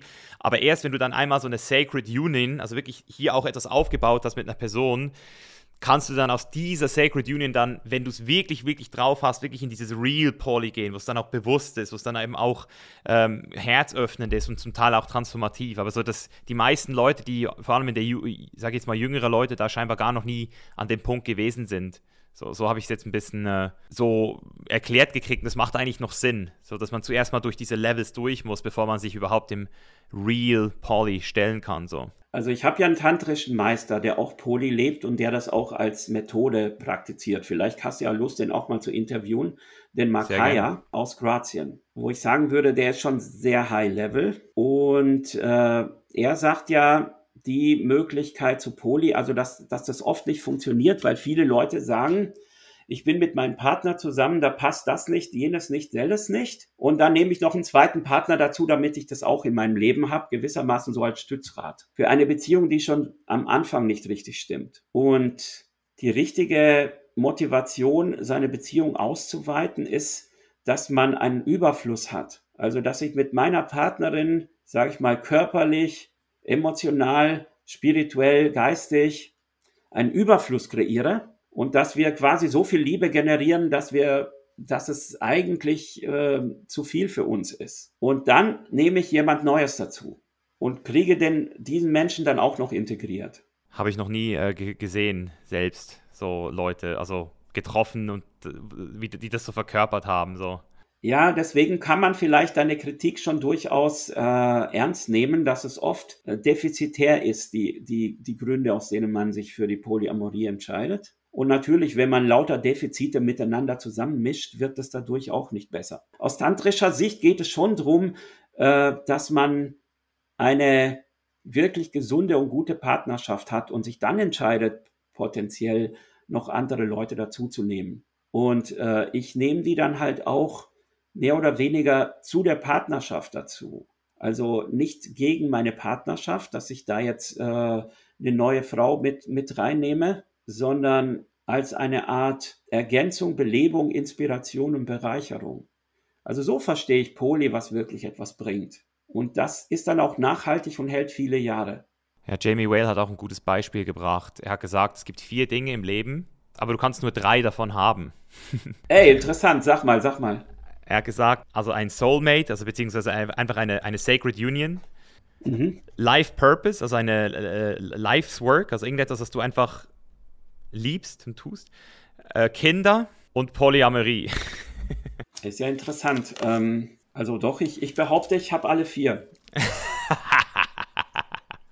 Scheiße. Also meine Kinder sind echt prächtig geworden und ich habe äh, ich hab, ich hab zwei eigene und, äh, und ein, ein Patensohn, der fast wie mein Sohn aufgewachsen ist und einen Stiefsohn, mit dem ich auch. Und die sind eigentlich alle vier ganz, ja, gehen ihren ganz guten Weg. Der älteste ist jetzt 21 und Unsere Tochter, die wird 16. Finde ich alles schon richtige Persönlichkeiten. So, Life Purpose. Also da muss ich wirklich sagen, da kann ich vielleicht meinen persönlichen äh, Input dazu geben, dass ja. du es besser verstehst. Weil ich bin ja, das ist ja mein fucking Ding. Also Life Purpose schreibe ich mir auf die Fahne. Und ich habe gemerkt, dass jedes Mal, wenn eine zweite Frau ins Spiel gekommen ist oder es irgendwas gegeben hat in meiner Beziehung, im Allgemeinen, dass dann halt heftig auch der Purpose gelitten hat. Also wenn, der halt, wenn du halt durch Eifersucht dann plötzlich nicht mehr arbeiten kannst oder durch äh, Drama äh, den ganzen Tag am Morgen schon mit so einem Brummschädel aufwachst und nicht richtig geschlafen hast. Also ich habe einfach das Gefühl, wenn du wirklich die Welt verändern willst, wenn du wirklich eine krasse, eine krasse Mission hast oder einfach auch geil mit Menschen kollaborieren willst, dich, dich verantwortlich auch machen möchtest, weißt du, für gewisse Sachen. Also ich zum Beispiel, ich habe die Verantwortung über 16 äh, Mitarbeiter und, und ich fühle mich da auch verpflichtet, mich da nicht frei, also wie sagt man dem, voluntarily die ganze Zeit komplett aus, auszufacken. So. vielleicht macht es vielleicht das ein bisschen einfacher zu verstehen. Ja, das würde ich aber von mir auch alles sagen. Also man könnte schon sagen, zwei von denen sind schwer zu miteinander zu verbinden, ne? Äh, von, von diesen vier Dingen. Also ich habe gemerkt, äh, wenn Kinder klein sind, ist es wirklich sehr schwierig. Ich, ich glaube, dass ich mich langsam aus der Phase jetzt entferne wobei unsere Tochter jetzt gerade durch Corona nochmal äh, intensive Zuwendung braucht, was ich eigentlich gehofft hatte, dass sie das, äh, dass sie jetzt langsam immer erwachsener wird oder so und mehr ihr eigenes Ding macht. Und ja, dieses ganze, dieser ganze Stress hat ihr jetzt sehr zugesetzt. Und ähm, gut, also Kinder, es, ich kenne viele Leute, die so richtig für Life Purpose gehen, die sagen, okay, in diesem Leben keine Kinder, weil ich voll für Life Purpose bin. Ist auf jeden Fall eine potenziell sehr reale Entscheidung, kann ich auch verstehen. Ne? Es gibt auch Menschen, die verzichten sogar auf eine tiefe Partnerschaft, um voll äh, ihr, ihr Ding zu leben, so Künstler oder mh, hm, ja, siehst du, ich wusste gar nicht, dass ich so ein privilegierter Mensch bin. Ich würde trotz allem sagen, dass ich das alles vier habe. Aber vielleicht äh, ist mein Fehler, dass ich jetzt für keins der vier jetzt richtig also ich würde sagen, ich score auf keinen von denen 10 von 10. Mhm. Ja? Ich verstehe, was du meinst. Ich verstehe, was ich du hab, meinst. Ich habe tatsächlich äh, geschafft, äh, alles gut genug zu machen, aber vielleicht äh, die absolute Brillanz und, und die absolute Exzellenz in einem dieser Bereiche ist mir vielleicht nicht vergönnt. Ja, und ich, ich meine, wie gesagt, das ist auch, also ich fand das auf jeden Fall ein sehr guter Punkt. Ich, ich kann dir den Podcast auch zuschicken. Die reden da über ganz viele interessante Sachen, auch über so Ecstasy-Hacking. Wie heißt der Typ? Der, der Jamie Whale, der hat auch zwei Bücher geschrieben über Flow State. Und ähm, genau, ich fand, den einfach, ich fand diesen Punkt einfach gut, weil es ja schon so ist, dass du im Leben immer dich für etwas entscheiden musst. Und er hat zum Beispiel auch, ein, der Host hat zum Beispiel gesagt, er ist nicht Poli, weil er den Life-Purpose hat. Aber seine Frau so, die hat jetzt das Gefühl, hey, sie hat irgendwie nicht so wirklich irgendwie eine krasse Arbeit, die sie verfolgt. Und deswegen hat sie einen Boyfriend. Und er findet das auch völlig okay. So, also das finde ich halt auch interessant. Die haben lange so offene Beziehungen geführt und sind dann aber irgendwann zu der Erkenntnis gekommen, er braucht es gar nicht, weil er hat etwas, was ihn viel mehr äh, berührt. Und sie hat dann halt noch ihren Boyfriend. So, und das ist für ihn dann auch okay. Ja, das, äh, das halte ich zum Beispiel für, äh, also da, das ist für mich sehr, sehr high level. Also so von seinem Ego da abzurücken, dass ich sage, meine Frau darf und ich äh, brauche das gar krass, nicht. oder? Ähm, ist sehr krass. Du, aber der Dieter Doom, den du gerade interviewt hast, der hat ja auch sein Soulmate mit der Sabine Lichtenfels. Den Life Purpose hat er ja nun wirklich umgesetzt, dieser Mann.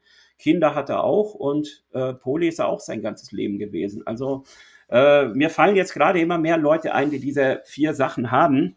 Äh, ich glaube, es ist unvollständig. Ist zwar eine, eine schlaue Theorie, aber ich stelle sie in Frage. Okay, sehr gut, sehr gut. Finde ich Ja, cool, finde ich, ich- cool. Widerspruch, Einspruch. ich stelle das in Frage, das geht schon. Ja, also ich denke, Poly und Soulmate, meiner Meinung nach, also Dieter Doom hat ja die These vertreten, das geht nur zusammen. Und ein Stück weit denke ich das auch. Also du brauchst wirklich eine Ankerperson, mit Ja. der du quasi durchs Leben gehst und alleine um, ich finde ja, man sollte die groß, größtmögliche Tiefe mit der größtmöglichen Spanne verbinden. Das, das ist für mich sowas wie ein kategorischer Imperativ. Mach mal ein Beispiel.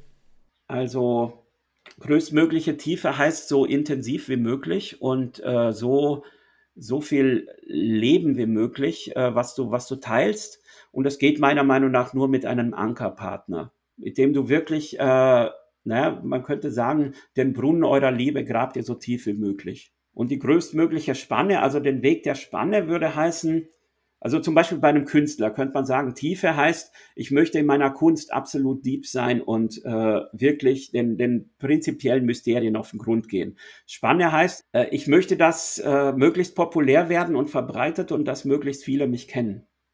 Oder ein Philosoph, der zum Beispiel sagt, äh, schreibe ich eher populärwissenschaftlich, so wie der Precht, damit viele mich lesen, dass ich dadurch eine hohe Ein Hebel kreierst ja, einen, einen starken Hebel habe? Oder mache ich es für ganz wenige, aber dafür ganz tiefe Gedanken? Oder zum Beispiel ein Guru oder so, ein spiritueller Lehrer. Ich kenne diese spirituellen Lehrer, die sind so, so, so krass, dass sie halt einfach nur fünf oder sechs Schüler haben. Aber da geht's dann richtig der Post ab. Und es gibt so Leute, die halt äh, dann einfach 5000 Menschen irgendwo betreuen. Also das ist Tiefe und Spanne. Und ich glaube, dass das Produkt aus Tiefe und Spanne das ist, was wir anstreben sollten. Ja, ich finde, Satguru macht das schon ziemlich krass auf seinem Level. Irgendwie, der schafft das schon, überall zu sein und trotzdem. Ist für mich so ein Spanne-Typ. Spanne-Typ auf jeden Fall. Ja. Der sagt ja auch selbst, dass er, nie irgendwelche Sanskrite gelesen hat. Nie. Also der ist wirklich nur so einfach. Aber hey, jetzt, jetzt nochmal zurück zum Thema eigentlich so. Was Ja, ja. Also gut, und, und äh, auf die Poly-Welt äh, angewandt, äh, kriege ich die Tiefe halt nur mit einem Ankerpartner hin. Ganz wenige Leute schaffen es, zwei Ankerpartner zu haben und das äh, in ihrem Leben wirklich zu vertiefen. Also es ist, hat einen hohen Seltenheitswert. Ich bin ja wirklich seit 20 Jahren in dieser Szene, hat ja irgendwie fast kein Mensch. Also Samuel Wittmer, dieser große Schweizer Therapeut, von dem du ja wahrscheinlich auch gehört hast als Schweizer, noch nicht. also er war so einer der, der, der Begründer des Psychedelic Movement und er hat sich auch mit Tantra beschäftigt. Und der ist vor drei oder vier Jahren am Herzinfarkt gestorben. Hm. Also einer der bedeutendsten Schweizer des 20. Jahrhunderts. Just, äh, du musst ihn nochmal recherchieren, so. Gibt äh, YouTube-Videos und so. Äh, der hatte zwei äh, Zentralpartnerinnen. Krass. Das war ja immer so mein großer Traum, das irgendwie zu haben. Aber ich, ich, ich hab's, glaube ich, ich, ich glaube, ich, ich pack das nicht. Du musst wirklich ein bedeutender Mensch sein. Also du brauchst da wirklich eine, eine, eine ganz große, also sehr, sehr große innere Kraft, um das, äh, das wirklich halten zu können. Und äh, es, es liegt natürlich, sind es dann vor allem auch die Frauen. Also äh, die, oder natürlich, wenn du in einer Dreierbeziehung mit, mit einem anderen Mann und einer Frau bist, dann müssen die Männer halt äh, auch einen Großteil der Arbeit leisten. Ja, ich sag dir, wie es funktioniert. Kennst du den Film Professor Marston and the Wonder Woman? Nein. Den, ey, den musst du dir reinziehen. Okay. Professor, Professor Marston and the Wonder Woman. Das ist der Typ, der diesen Lügendetektor erfunden hat in den 30ern der äh, den, das Disk-Modell entworfen hat. Das ist ein richtig geiler Film. Also geil, er ist natürlich schon sehr cheesy, aber es ist so ein Poly-Film. Okay. Und, und da war es halt so, dass die, die Kleine sich, zu, äh, sich in, die, in seine Frau verliebt hat. Also der war zwar auch mit ihr am Start, der hat sich in sie verliebt, aber sie war noch mehr in sie verliebt. Also noch mehr in seine Frau. Und so hat es dann funktioniert. Und das ist, ein, also das ist schon krass. Also das, das muss wirklich, wie gesagt, das muss fast schon so wie perfekt passen, sonst geht das nicht. Wie ein Orchester muss das sein. Also zwei meiner Geliebten sind auch Geliebte von meiner Frau. Insofern kann ich das ein bisschen äh, nachvollziehen. Aber der Mara ist es schon wichtig, dass wir ja gewissermaßen nur wir zwei die Ankerpartner sind und die anderen gewissermaßen erst, äh, wie soll ich sagen, nachrangig kommen. Und äh, da würde ich auch sagen, da werde ich ganz d'accord mit dir. Wenn ich das versuchen würde zu ändern, dann würde ich tatsächlich unsere Beziehung in totale Strom schnellen und dann könnte ich wahrscheinlich nicht mehr mich um meine Children, meine Life Purpose und alles Mögliche kümmern. Also ich denke mal, äh, so wie ich das lebe und wie wahrscheinlich auch der Dieter Doom das lebt und andere, ähm, ich habe einfach einen Partner und ansonsten habe ich ein sehr freies, liebes und erotisches Leben, aber ich gehe keine Nummer eins Commitments mehr ein. Ich glaube, dass das möglich ist. Und das ist natürlich äh, vielleicht, vielleicht äh, manchmal doof für die anderen, die halt mich dann nicht so kriegen können, wie sie mich gerne würden. Aber es ist halt das Opfer, das ich dann wiederum bringe, damit ich äh, genug Energie für meine Arbeit habe und für meine Kinder. Also insofern, dass, dass der, dieses Jamie Whale-System, ich kann das schon sehr nachvollziehen, weil ich habe viele Jahre äh, wahrscheinlich auch ein bisschen, bin wahrscheinlich auch ein bisschen gescheitert. Wenn, äh, wenn ich da, ja, als ich Mara in diesen Mann verliebt hat, dann war ich nicht mehr so präsent für meine Arbeit und ich glaube, meine Kinder, ja, haben mich wahrscheinlich auch nicht 100 Prozent gehabt. Und äh, gerade die Mara hat teilweise so gelitten mit, mit unseren Polybeziehungen, dass sie für ihre Tochter auch nicht ganz da sein konnte, mal, teil, äh, mal wochenlang auch. Also insofern braucht es bei Poly eigentlich, dass du irgendwann in ein Stadium kommst, wo das weitestgehend konfliktfrei abgeht. Und das ist möglich. Also dafür stehe ich und kann mich hier verbürgen, dass es, wenn du bestimmte Regeln hast und äh, eine gewisse, ein gewisses Set an an Regeln, das, äh, das auch gut überprüft ist und relativ reife Individuen. Ich glaube, das sind die Grundbedingungen. Reife Individuen hast du jetzt angesprochen. Ja, und dass du keine Scheiße baust, dass du nicht sagst, äh, ja, dieses und jenes Versprechen, dann machst du doch was anderes, was weiß ich. Du gehst auf eine Party und dort vögelst du dann doch irgendeine so äh, weil, weil du dich nicht im Zaum halten kannst. Solche Dinge werfen das natürlich ziemlich zurück. Ähm, also gab es das schon mal so, dass, dass du da wirklich äh, in deiner Beziehung einen Vertrauensmissbrauch hattest auf, auf einer Seite und dann dich davon erholen musstest oder konntest? Ja, auf jeden Fall, auf jeden Fall. Immer wieder. Wie, mit welchem Mindset geht man da wieder zurück? Also, was ist denn so das Mindset? Weil man sagt ja so, einmal passiert, kann immer wieder passieren. Also, wo ankert man sich da wieder fest an, an Wahrheit äh, oder an, an Sicherheit, wenn man so will? Also auf der einen Seite geht es vielleicht darum, dass ich mich selbst da vielleicht auch gucke, was ich da von ihr gefordert habe, war unrealistisch und äh, kann ich das lockern? Das wäre eine Seite. Also ich hätte jetzt zum Beispiel nicht mehr das Ding, wenn jetzt Mara auf irgendeinem Festival oder so mit irgendeinem Typen Sex hat, haut mich nicht mehr um. Gibt es in dem Sinne für mich kein, kein Commitment, was ich von ihr fordere. Also sie ist frei und sie kann tun, was sie will. Und einige Dinge sind mir einfach nicht recht. Und ich habe aber das Vertrauen, dass ich das dann mit ihr geklärt kriege. Also, dass ich, was weiß ich, als sie sich zum Beispiel in diesen Typ verliebt hat, habe ich gesagt, boah, ich brauche das jetzt, dass du dich einen Monat nicht mit ihm triffst, weil das brauche ich, um mich überhaupt zu erholen. Ja. Und das hat sie dann einfach gemacht. Genau, das ist wichtig. Genau das ist wichtig, ja. Und wenn dann der andere aber sagt, nee, das ist mir jetzt egal und so, was du sagst, ich mache halt trotzdem, was ich will, hm, das wird dann wirklich schwierig. Also da sind dann meiner Meinung nach die Grundfeste der Beziehung in Frage gestellt. Also in dem Moment würde ich sofort einen Coach von außen äh, aufsuchen. Das wäre so meine nächste Variante. Also äh, dass du, dass du ein gutes Umfeld hast und dass du dann aufhörst, zu zweit zu reden. Ich glaube, das bringt es dann nicht mehr. Also wenn es einfach einen fundamentalen Dissens gibt, Aber das Problem kannst du auch in der Monogamie haben, wenn du einfach sagst, ich will wegziehen oder so und der andere möchte das nicht. Äh, ja, oder ich will Kinder und der andere nicht. Also da gibt es immer wieder diese unlösbaren Probleme, an die man stößt. Das ist nicht, nicht unbedingt äh, polyspezifisch, oder? Stimmt, du hast komplett recht. Das ist überhaupt nicht polyspezifisch. Das ist ja Inkompatibilität, kann man das ja dann auch nennen, zu einem gewissen Punkt irgendwo. Also ein Partner will ein Kind, der andere keins. Das ist zum Beispiel so eine Inkompatibilität, die lässt sich eigentlich nicht lösen. Da muss man wahrscheinlich sich trennen oder einer verzichtet auf seinen Lebenstraum so.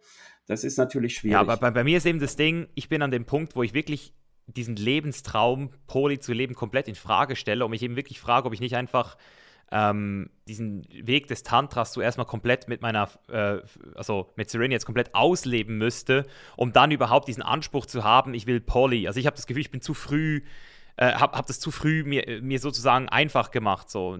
Weißt du, ich meine, so fühlt sich jetzt gerade an. Also ich glaube, ich glaube nicht, dass es unmöglich, ja? Ehrlich gesagt hat es sich schon beim letzten Gespräch für mich so angefühlt. Ja, ich glaube, da warst du gerade schon so ein bisschen am, äh, am Schwanken, was jetzt richtig ist. Und hast zwar sehr interessiert äh, auf die verschiedenen Sachen zugehört. Ich hatte aber nicht das Gefühl, dieser Dude ist ein Poli. Also das Poli-Mindset oder, oder dieses, äh, die, die, dieser Vibe von Poli, der fühlt sich ein bisschen anders an. Wie fühlt sich der an? Ich weiß es nicht. Das ist eher so ein, äh, ich kann gar nicht anders. Also äh, ich, ich, ich, ich bin so verliebt in, in die Frauen, ich, ich muss dem nachgehen und äh, ich bin dafür auch bereit, total, äh, total krass ja, zu, zu zahlen. Also ich bin bereit, äh, jeden Preis dafür zu zahlen. Und, und den hast du so nicht, würde ich nicht sagen.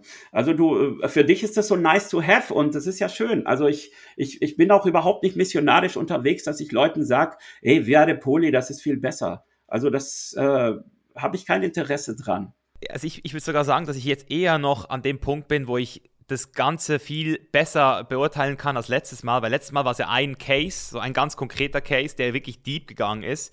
Aber jetzt bin ich an dem Punkt, auch hier auf Kopangan, nach fünf Monaten kann man wirklich sagen, hier passiert auch viel, dass ich einfach verschiedene Frauen vor allem kennenlerne, mit denen ich einfach eine sehr schöne Verbindung habe, ohne die jetzt aber in irgendeiner Weise sexuell verfolgen zu müssen. Also ich bin jetzt gerade dran, einfach mal zu lernen, diese Sinnlichkeit mehr, mehr zu spüren und da einfach in dieser Sinnlichkeit bereits diesen Effekt äh, zu kriegen, den ich, den ich, ähm, ich brauche. Weil für mich ist es so, ich bin zum Beispiel, ich, ich brauche zum Beispiel viel Berührung, habe ich gemerkt. So Berührung ist mir sau wichtig, also Sinnlichkeit. Und das ist etwas, das könnte ich jeden Tag haben. Aber ich habe manchmal das Gefühl, dass eben, wenn du mit einer Person lange genug jeden Tag zusammen bist, dass da einfach irgendwann selbst mit allen möglichen Praktiken einfach diese Sinnlichkeit nicht mehr auf diesem Level betrieben werden kann. Und das fühlt sich dann manchmal so an, als wäre ich too much oder als möchte ich too much. Und jetzt kann ich natürlich sagen, ich gehe äh, und lass mich massieren, ich gehe irgendwie hin und ähm, was auch immer. Du kannst, also ich, ich sehe das so ein bisschen sowieso, jeder muss sich selbst so seinen Stack zusammensuchen. Und ich glaube, dass ich schon, wie du gesagt hast, sehr offen bin für, also ich, ich habe alle möglichen Fantasien und ich weiß auch, dass ich ganz viele Sachen noch machen werde. Aber es ist jetzt nicht so, dass ich das jetzt also ich, ich glaube nicht, dass das das Einzige ist, was, was, was, was funktionieren könnte. Ich glaube, es könnte genauso funktionieren, andere Coping-Strategien zu entwickeln. Wenn du verstehst, was ich meine. Also. Es ist, es ist natürlich immer wieder ein Thema, was ich gerade bei vielen Männern so kenne, dass sie halt einfach mehr Sex wollen oder brauchen oder mehr äh, äh, Sinnlichkeit oder was auch immer als ihre jeweiligen Partnerinnen, gerade in der Monogamie. Also manchmal gibt es auch andersrum, aber es ist seltener. Oft sind es eher die Typen, und da ist halt dann die Frage, ja, viele werden dann Poli, weil sie halt denken, dann, äh, sie sind ja clever, dann holen sie sich halt woanders. Und das funktioniert halt meistens, naja, nur mäßig.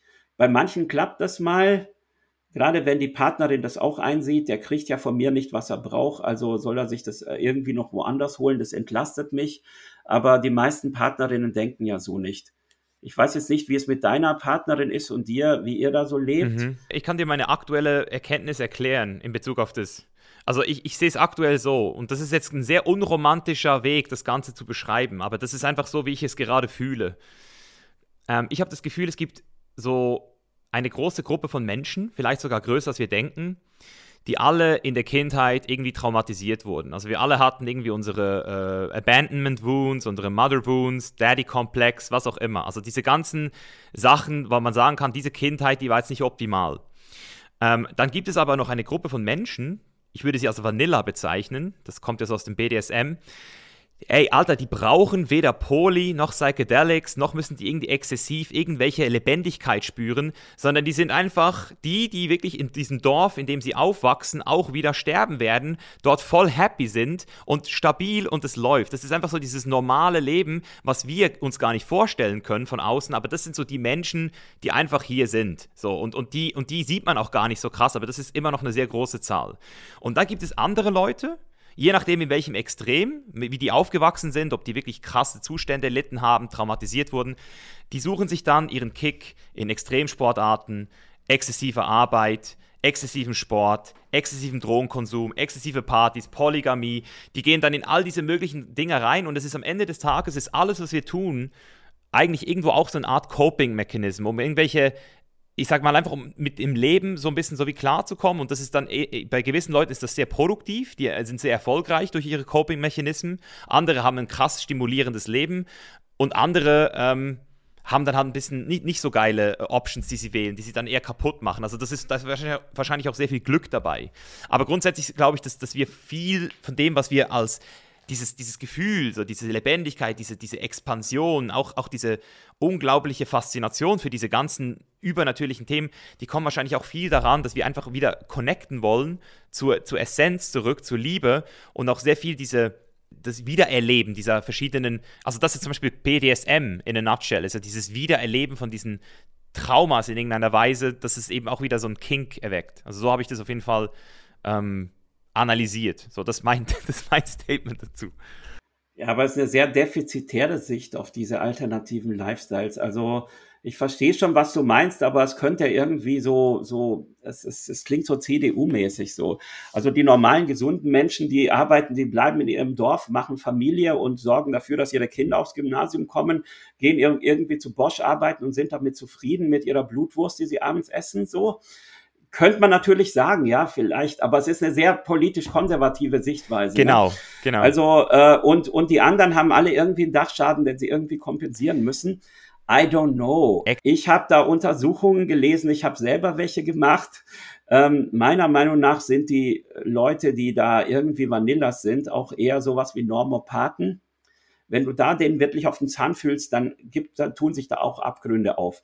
Was in solchen Dorfmauern sich teilweise für schreckliche Dramen abspielen, wie viele Kinder da missbraucht werden oder wie viele Leute da ihre Frau irgendwie bis aufs Äußerste drangsalieren oder äh, unterm Pantoffel stehen und völlig entwürdigt werden oder was für Erbschaftsstreitigkeiten zwischen Geschwistern äh, und, und was für, was für äh, also ich glaube, dass das, äh, dass hinter so einem Gartenzaun und hinter so einem Geranien sich teilweise ein Horrorkabinett befindet.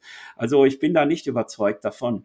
Und ich glaube auch, dass Monogamie natürlich auch eine beliebte Coping-Strategie für Schmerzen in der äh, Kindheit ist, weil man so sagt, keine Ahnung, ich habe eine, eine Verlassenheitswunde, und ich will das nie wieder erfahren. Deswegen muss meine Partnerin mir absolut treu sein. Und wenn sie nur irgendeinen anderen Typen auf den Arsch guckt, dann, dann flippe ich komplett aus, dann äh, zerstöre ich die ganze Wohnungseinrichtung. Also ich übertreibe natürlich, aber ich glaube, dass es, äh, also ich finde es ja ehrenhaft, dass du deinen eigenen Lifestyle und alles äh, ein bisschen versuchst zu hinterfragen und äh, den Dingen auf den Grund zu fühlen. Aber andere zu idealisieren, ist in dem Zusammenhang, glaube ich, auch nicht förderlich. Ich glaube, wir alle haben eine, wir alle sind eine Mischung aus, äh, aus, aus einem gewissen Dachschaden, den wir irgendwo mitgekriegt haben, zwangsläufig, glaube ich, durch unsere Welt, dass es auch einige dass es auch den Versuch gibt, immerhin zum Licht zu wachsen und so und dass man das auf verschiedene Arten und Weisen probiert.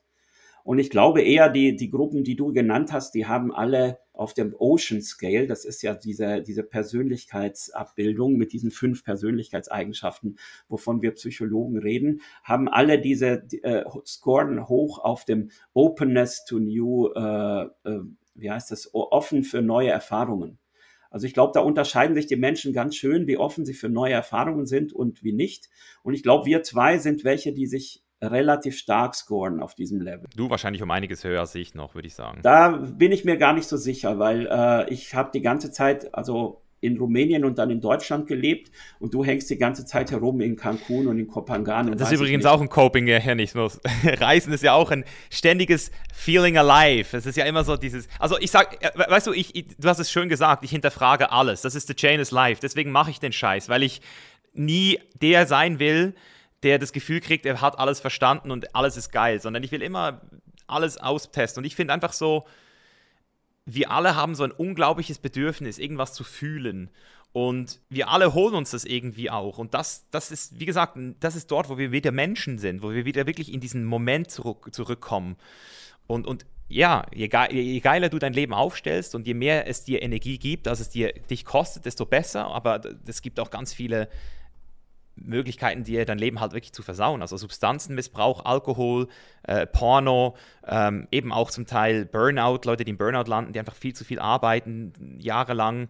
Ähm, das ist, das ist einfach krass, Mann. Also ich finde das einfach ja, ex spannend. Extremsport kann auch eine Sucht sein. Hatte ne? ich auch Oder, irgendwo. Äh, bei dir habe ich das eh interessant gefunden. Ich habe ein bisschen, äh, nachdem wir das erste Gespräch hatten, da wusste ich überhaupt nicht, wer dieser Mischa Jan jetzt ist. Ne? Dann habe ich ein bisschen im Netz nachgeschaut und habe echt gemerkt, ah, es ist richtig interessant bei dir. Du bist gerade in so einer Transition, ne? oder die ist jetzt fast schon abgeschlossen, weil du bist ja, glaube ich, anfänglich äh, so bekannt geworden und hast dir auch so ein großes äh, Feld von äh, von, von Leuten geschaffen, weil du, weil du einfach ein prämierter Bodybuilder warst, oder? Genau, ich habe Natural Bodybuilding betrieben und habe 2016 als, ich würde mal sagen, erster Veganer einen Natural Pro Status erzielt. Also ich, das war einfach so für den Film The Game Changers auch eine ziemlich große Nummer. Das ist zwar im Film selbst nicht mal gekommen, aber wir haben da einfach, also ich bin da in Amerika einfach auch viel rumgekommen und. Uh, natural heißt, du bist nicht im Fitnessstudio, sondern machst alles äh, mit, oder was heißt das? Keine Steroide. Oder heißt das, ach so, keine Steroide, okay. Ja, also keine Doping-Substanzen. Okay, okay, okay. Nur so äh, Protein-Shakes, das schon. Genau, Kreatin, keine... Protein, ja, ja, ja. Aminosäuren. Mhm, mh, ja, mh, mh. ja äh, und dann habe ich das Gefühl, irgendwann hattest du einfach genug davon. Also weiß ich nicht, äh, du musst mich genug. korrigieren, wenn es nicht stimmt. Genug. Ja, klar. Na? Und, und findest das jetzt gar nicht mehr so cool, äh, sondern äh, bist in eine völlig andere Richtung gegangen, aber hast so einen Teil deines Publikums mitgenommen oder so, oder bist jetzt. Die richtigen Leute sind äh, hier, ja. wahrscheinlich auch, äh, wahrscheinlich auch Substanzen, äh, was sich auf den Weg gebracht hat, oder irgendwie äh, dein Lifestyle, den du natürlich dir leisten konntest, weil du erfolgreich warst, ne? Ja, es ist Substanzen auf jeden Fall in Kombination mit diesen ganzen Eindrücken auf der ganzen Welt verteilt. Also Menschen in anderen Ländern, also weißt du, man, man nennt dieses, den, den, Begriff ethnozentrisch. Wenn du, wenn du ethnocentric bist, dann bist du so in deiner Bubble drin und denkst so, du hast jetzt hier mit deiner Politik und so, bist den ganzen Tag absolviert. Aber wenn du die Welt einmal gesehen hast, dann verstehst du, dass es einfach überall anders ist und, und sich anders anfühlt und Menschen ganz anders denken, anders sprechen. Dadurch, dass du anders sprichst, hast du eine ganz andere Vorstellung von deiner Realität. Das heißt, ich habe eine sehr offene Welt an sich gekriegt in Bezug auf, auf meinen Intellekt. Das heißt, vielleicht bin ich offen im Bereich meines, meines Intellekts, aber auf dem Openness to Experience bist du also einer der absolut krassesten mit dem, was du alles schon gemacht hast, diese ganzen Sachen, die du allein jetzt wieder in diesem Podcast erzählt hast. Du musst extrem offen für Experience sein. Also rein so von diesem Test her, ich kenne ja den auch, habe mich sehr stark mit dem beschäftigt. Weißt ich, übrigens, ich bin übrigens null agreeable. also äh, agreeable ganz low oder, ganz oder low, Mitte? Ganz low, ganz low. Ja? ja. Okay. Deswegen haben wir immer so geile Diskussionen hier. ja, ähm, genau. Ich bin auch relativ niedrig bei agreeable und bei extro und introvertiert bin ich irgendwo in der Mitte. Ein bisschen mehr extrovertiert, aber nicht sehr ähm, ich habe halt auch so eine introvertierte Philosophenseite, das hörst du bestimmt auch an der Art, wie ich rede, ne? dass mhm. ich schon auch Merkt eher man. so ein Typ bin, der so ein bisschen, bisschen aus dem intellektuellen Belesenen komme, aber äh, eigentlich will ich da immer mehr raus. Ne? Also mich interessiert es schon mehr in die Experience noch, noch, noch mehr zu das gehen. Das ist krass bei dir, ja.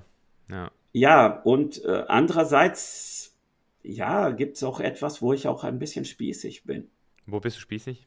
Ja, ich, ich, ich lebe schon noch sehr normal, wenn ich hier, also ich sage das ja, äh, das ist ja so, so, so ein Spaß, den ich irgendwie sage, um meine Mitarbeiter manchmal auch zu schocken. So, ähm, so 70 Prozent von meiner Arbeit ist eigentlich das gleiche, wenn ich Autoreifen verkaufen würde.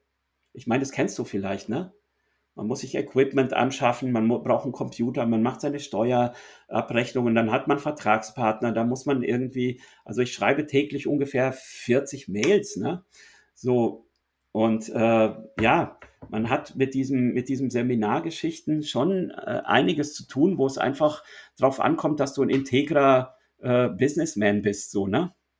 Und äh, auch zusammen im Zusammenhang mit Kindern und sowas, das sind so alles Dinge, die machen dein Leben dann schon wieder sehr bürgerlich, ne? Man steht morgens auf, trainiert ein bisschen, dann trinkt man einen Kaffee, dann äh, geht man zur Arbeit, ne? Dann, dann trifft man sich halt Gut, ich lebe jetzt äh, mit meiner Partnerin nicht in einem Haus, sondern wir leben in zwei verschiedenen Wohnungen, die über, über den Hof sind. Ich habe ja 20 Jahre in so einer Lebensgemeinschaft gelebt. Das war jetzt nicht so bürgerlich. Aber auch da habe ich gemerkt, äh, man, man kommt eigentlich dem inneren Spießer, man entkommt ihm gar nicht. Ich meine, auf eine Art ist es halt einfach auch praktisch, irgendwie Dinge so zu machen wie die anderen auch. Ich finde es auch geil. Also ich sage immer alles, was Sinn macht. So, conforming when it makes sense.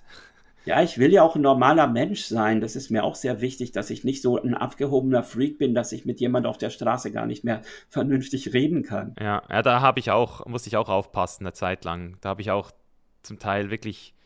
Also ich weiß genau, wie es sich anfühlt, wenn man manchmal auch einfach zu, wie, zu weit weg ist. Das ist nicht, das ist nicht mehr, ist nicht mehr ein gutes Leben, in meinen Augen.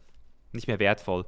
Das hilft auch spirituell keinem, wenn du irgendwie so ein ganz abgehobener Freak bist, der gewissermaßen. Also ja, ich, ich denke, durch mein Tantra und durch die offenen Beziehungen habe ich jetzt schon genug Nonkonformität und ich versuche mich schon auch immer wieder an die Realitäten anzupassen. Ja, ich sehe das. Wir haben beide unsere, also das ist das Ding mit dem Reisen, das macht natürlich bei mir das Ganze nochmal um einiges komplizierter als bei dir. Aber trotzdem, äh, ja. Aber ich glaube, das wäre auch mein Lifestyle, wenn ich jünger wäre und keine Kinder hätte gerade. Aber durch Kinder ist man sehr stark ortsgebunden. Also es ist für mich dann kaum noch möglich, länger als zwei Wochen weg zu sein, weil äh, ja, dann müsste ich halt einfach wirklich eine, eine gute Lösung für meine Tochter finden und es ist im Moment schwer möglich. Also ich denke, die Phase wird jetzt wahrscheinlich, wenn sie anfängt zu studieren oder so, wird noch mal kommen. Also Mara hat mich schon äh, ist schon dabei, mich zu überreden, dass wir uns irgendwie so einen Minivan kaufen und dass wir dann einfach mal ein Jahr durch Europa oder Asien reisen. Geil. Ja, und das ist auch gut, das ist auch ein guter Weg, das zu machen. Das ist ganz entspannt, das ist easy. Da äh, kriegst du auch viel mit, weil du den ganzen Tag auch relativ ähm, immer im Moment bist. Also was ich dir auf jeden Fall empfehlen würde, irgendwann zu machen, auf deine Bucketlist zu schreiben, wäre so ein Burning Man wahrscheinlich so. Ja, ja, unbedingt, unbedingt. Das ist auf jeden Fall so ein Ding. also, ich glaube, dort wärst du, würdest du dich gut, würdest dich sehr wohlfühlen. Ja, das ist eine geile Idee. Mhm, das spricht mich auch an. Vielleicht, also wir können es ja nochmal zusammenfassen, was ich jetzt für mich mitgenommen habe hier, so was ich jetzt ein bisschen nochmal sagen kann, ähm, ist das es auf jeden Fall möglich ist. Also es gibt auf jeden Fall Menschen, die sich dafür entscheiden und entsprechend auch dieses Leben leben und da auch völlig dazu stehen können. Also das ist nicht so, dass das eben so ein Mythos ist, sondern es gibt Leute, die können das. Es ist aber mit ganz klaren Bedingungen verbunden, die du, ähm, die dich auch auf eine ganz weite Reise schicken werden. Und die Bedingungen kannst du vielleicht jetzt nochmal nennen. Du brauchst schon eine gewisse innere Reife. Und das zeigt sich wahrscheinlich erst, wenn du es probierst. Ich meine, du brauchst auch für eine Beziehung eine gewisse innere Reife. Der David Schnarch hat das Differenzierung, nennt er das. Äh, das, das äh, ist die Fähigkeit. Individuation so ein bisschen. So. Vielleicht sowas. Also ähm, er meinte, dass du in der Intimität mit deinem Partner nicht davon abhängig bist, dass er dir in jedem Punkt zustimmt, dass du einen offenen Geist und ein ruhiges Herz hast also, dass du in der Lage bist, dich auch selber wieder, wieder runterzubringen, angemessen zu reagieren und auch längere Zeit auf einen Bedürfnisaufschub warten zu können. Das entwickelst du halt in einer Liebesbeziehung, sagt David Schnarch. Und ich denke, in der Poli äh, spielst du das gewissermaßen, äh, ist es dann der Hardplay. Also wer, wer da Lust hat drauf, äh, es ist auf jeden Fall intensiver, es, es bringt dich an äh, abgedrehtere äh, Punkte, es ist aber auch auf eine Art, ja, also du hast dann manchmal auch das Gefühl, du bist wirklich authentischer und verzichtest nicht auf so viele Dinge, die sich eigentlich völlig real anfühlen. Also zumindest für die Leute, die dazu eine Neigung haben. Ich glaube, es gibt auch Menschen, die gar nicht die Neigung zu Poli haben. Denen will ich auch nichts einreden, was Unsinn wäre. Und also Samuel Wittmer, den ich eben schon genannt habe, meinte, du musst äh, das einschließen, auch mal der Ausgeschlossene zu sein. Also wenn du dazu gar nicht in der Lage bist, dann solltest du dich nicht drauf einlassen. Also du brauchst wirklich diese Herzkraft, die irgendwie das äh, in der Lage ist, auch zu sagen, gut, und auch wenn ich mal ausgeschlossen bin, wenn ich vielleicht mal ins Unrecht gesetzt bin, wenn andere sich amüsieren und ich gerade allein in meinem Zimmer bin, so, das musst du können. Ja, das musst du richtig können. Das musst du können und wenn du das kannst, er meinte, wenn du es einigermaßen kannst, einigermaßen ist schon genug, dann, dann kannst du dich auf diesen Weg machen. Und das erfordert aber schon eine gewisse, mh, hm, ja, ich, ich denke, Erwachsenen-Ich. Ein gewisses Erwachsenen-Ich, eine gewisse Reife und die muss halt langsam auch wachsen. Ja, schöne, schöne Abschlussworte. Die Auseinandersetzung mit der Eifersucht ist richtig. Jemand sagte, die Eifersucht erscheint den meisten Menschen wie ein über, unüberwindbarer Berg, der so richtig steil nach oben geht. Und äh, wenn du ein paar Jahre Poli lebst und dann lernst du, das sind vielleicht mehr so sieben kleine Hügel, ähm, die natürlich immer noch relativ, du musst dich gut auskennen, sind immer noch relativ schwer zu überwinden, aber es ist mehr wie eine hügelige Landschaft. Das ist jedenfalls auch meine Erfahrung. Sehr, und sehr niemand spannend. muss es sein, der das nicht will. Also ja, das ist nur die Möglichkeit, wenn du das in deinem tiefsten Innern spürst, dann ist das heute inzwischen eine Möglichkeit, sich auch auf diesen Weg einzulassen. Und was da richtig ist, was da falscher ist, da möchte ich keine Antwort geben. Das kannst du nur mit deiner eigenen Wahrheit rausfinden. Also mein, meine Wahrheit ist Stand heute und ich, ich habe mit dem Thema jetzt noch nicht abgeschlossen, äh, aber so Stand heute würde ich sagen, hat es mich auf jeden Fall sehr viel näher zu mir selbst gebracht. Aber in, die, in der Sacred Union würde ich sagen, hat es mich jetzt nicht näher nochmal an meinen Partner bisher gebracht. Aber jetzt gerade ist dieser, ist dieser Wendepunkt, wo das passieren könnte, eventuell. Das ist so, wo ich es jetzt gerade fühle, dass man. Also, was ich jetzt so sagen kann, ist, erst als ich den Schmerz in mir richtig erkannt habe und äh, gelernt habe zu fühlen, wie viel Schmerz auch in mir ist, desto besser konnte ich diesen Schmerz auch in ihr wieder sehen und empathischer werden für dieses, für dieses komplette Thema, also auch für jeden anderen Menschen. Das heißt, es ist schon eine Art Reise zu dir selbst und damit auch zur ultimativen Liebe wieder so für, für dich und für alle anderen da. Ja. Ja, das ist doch, das ist doch sehr heilsam. Und jetzt macht ihr einfach schön langsam, würde ich sagen. Und äh, vielleicht äh, ergibt sich ja in drei Jahren oder sowas irgendwo die nächste Welle, wo man das dann vielleicht schon auf einem anderen Level leben kann oder wo, wo ihr gemeinsam einfach in Liebe äh, euch, euch jemand anderem öffnet und wenn es nur mal für eine Massage zu dritt ist oder irgend so etwas. Äh, und, und hinterher muss, sollte, sollte mehr Liebe da sein wie vorher. Irgendwie so. Mhm. Vielen Dank, dass du dir die Zeit genommen hast, Silvia. Ich habe es wunderschön wieder gefunden, mit dir zu sprechen.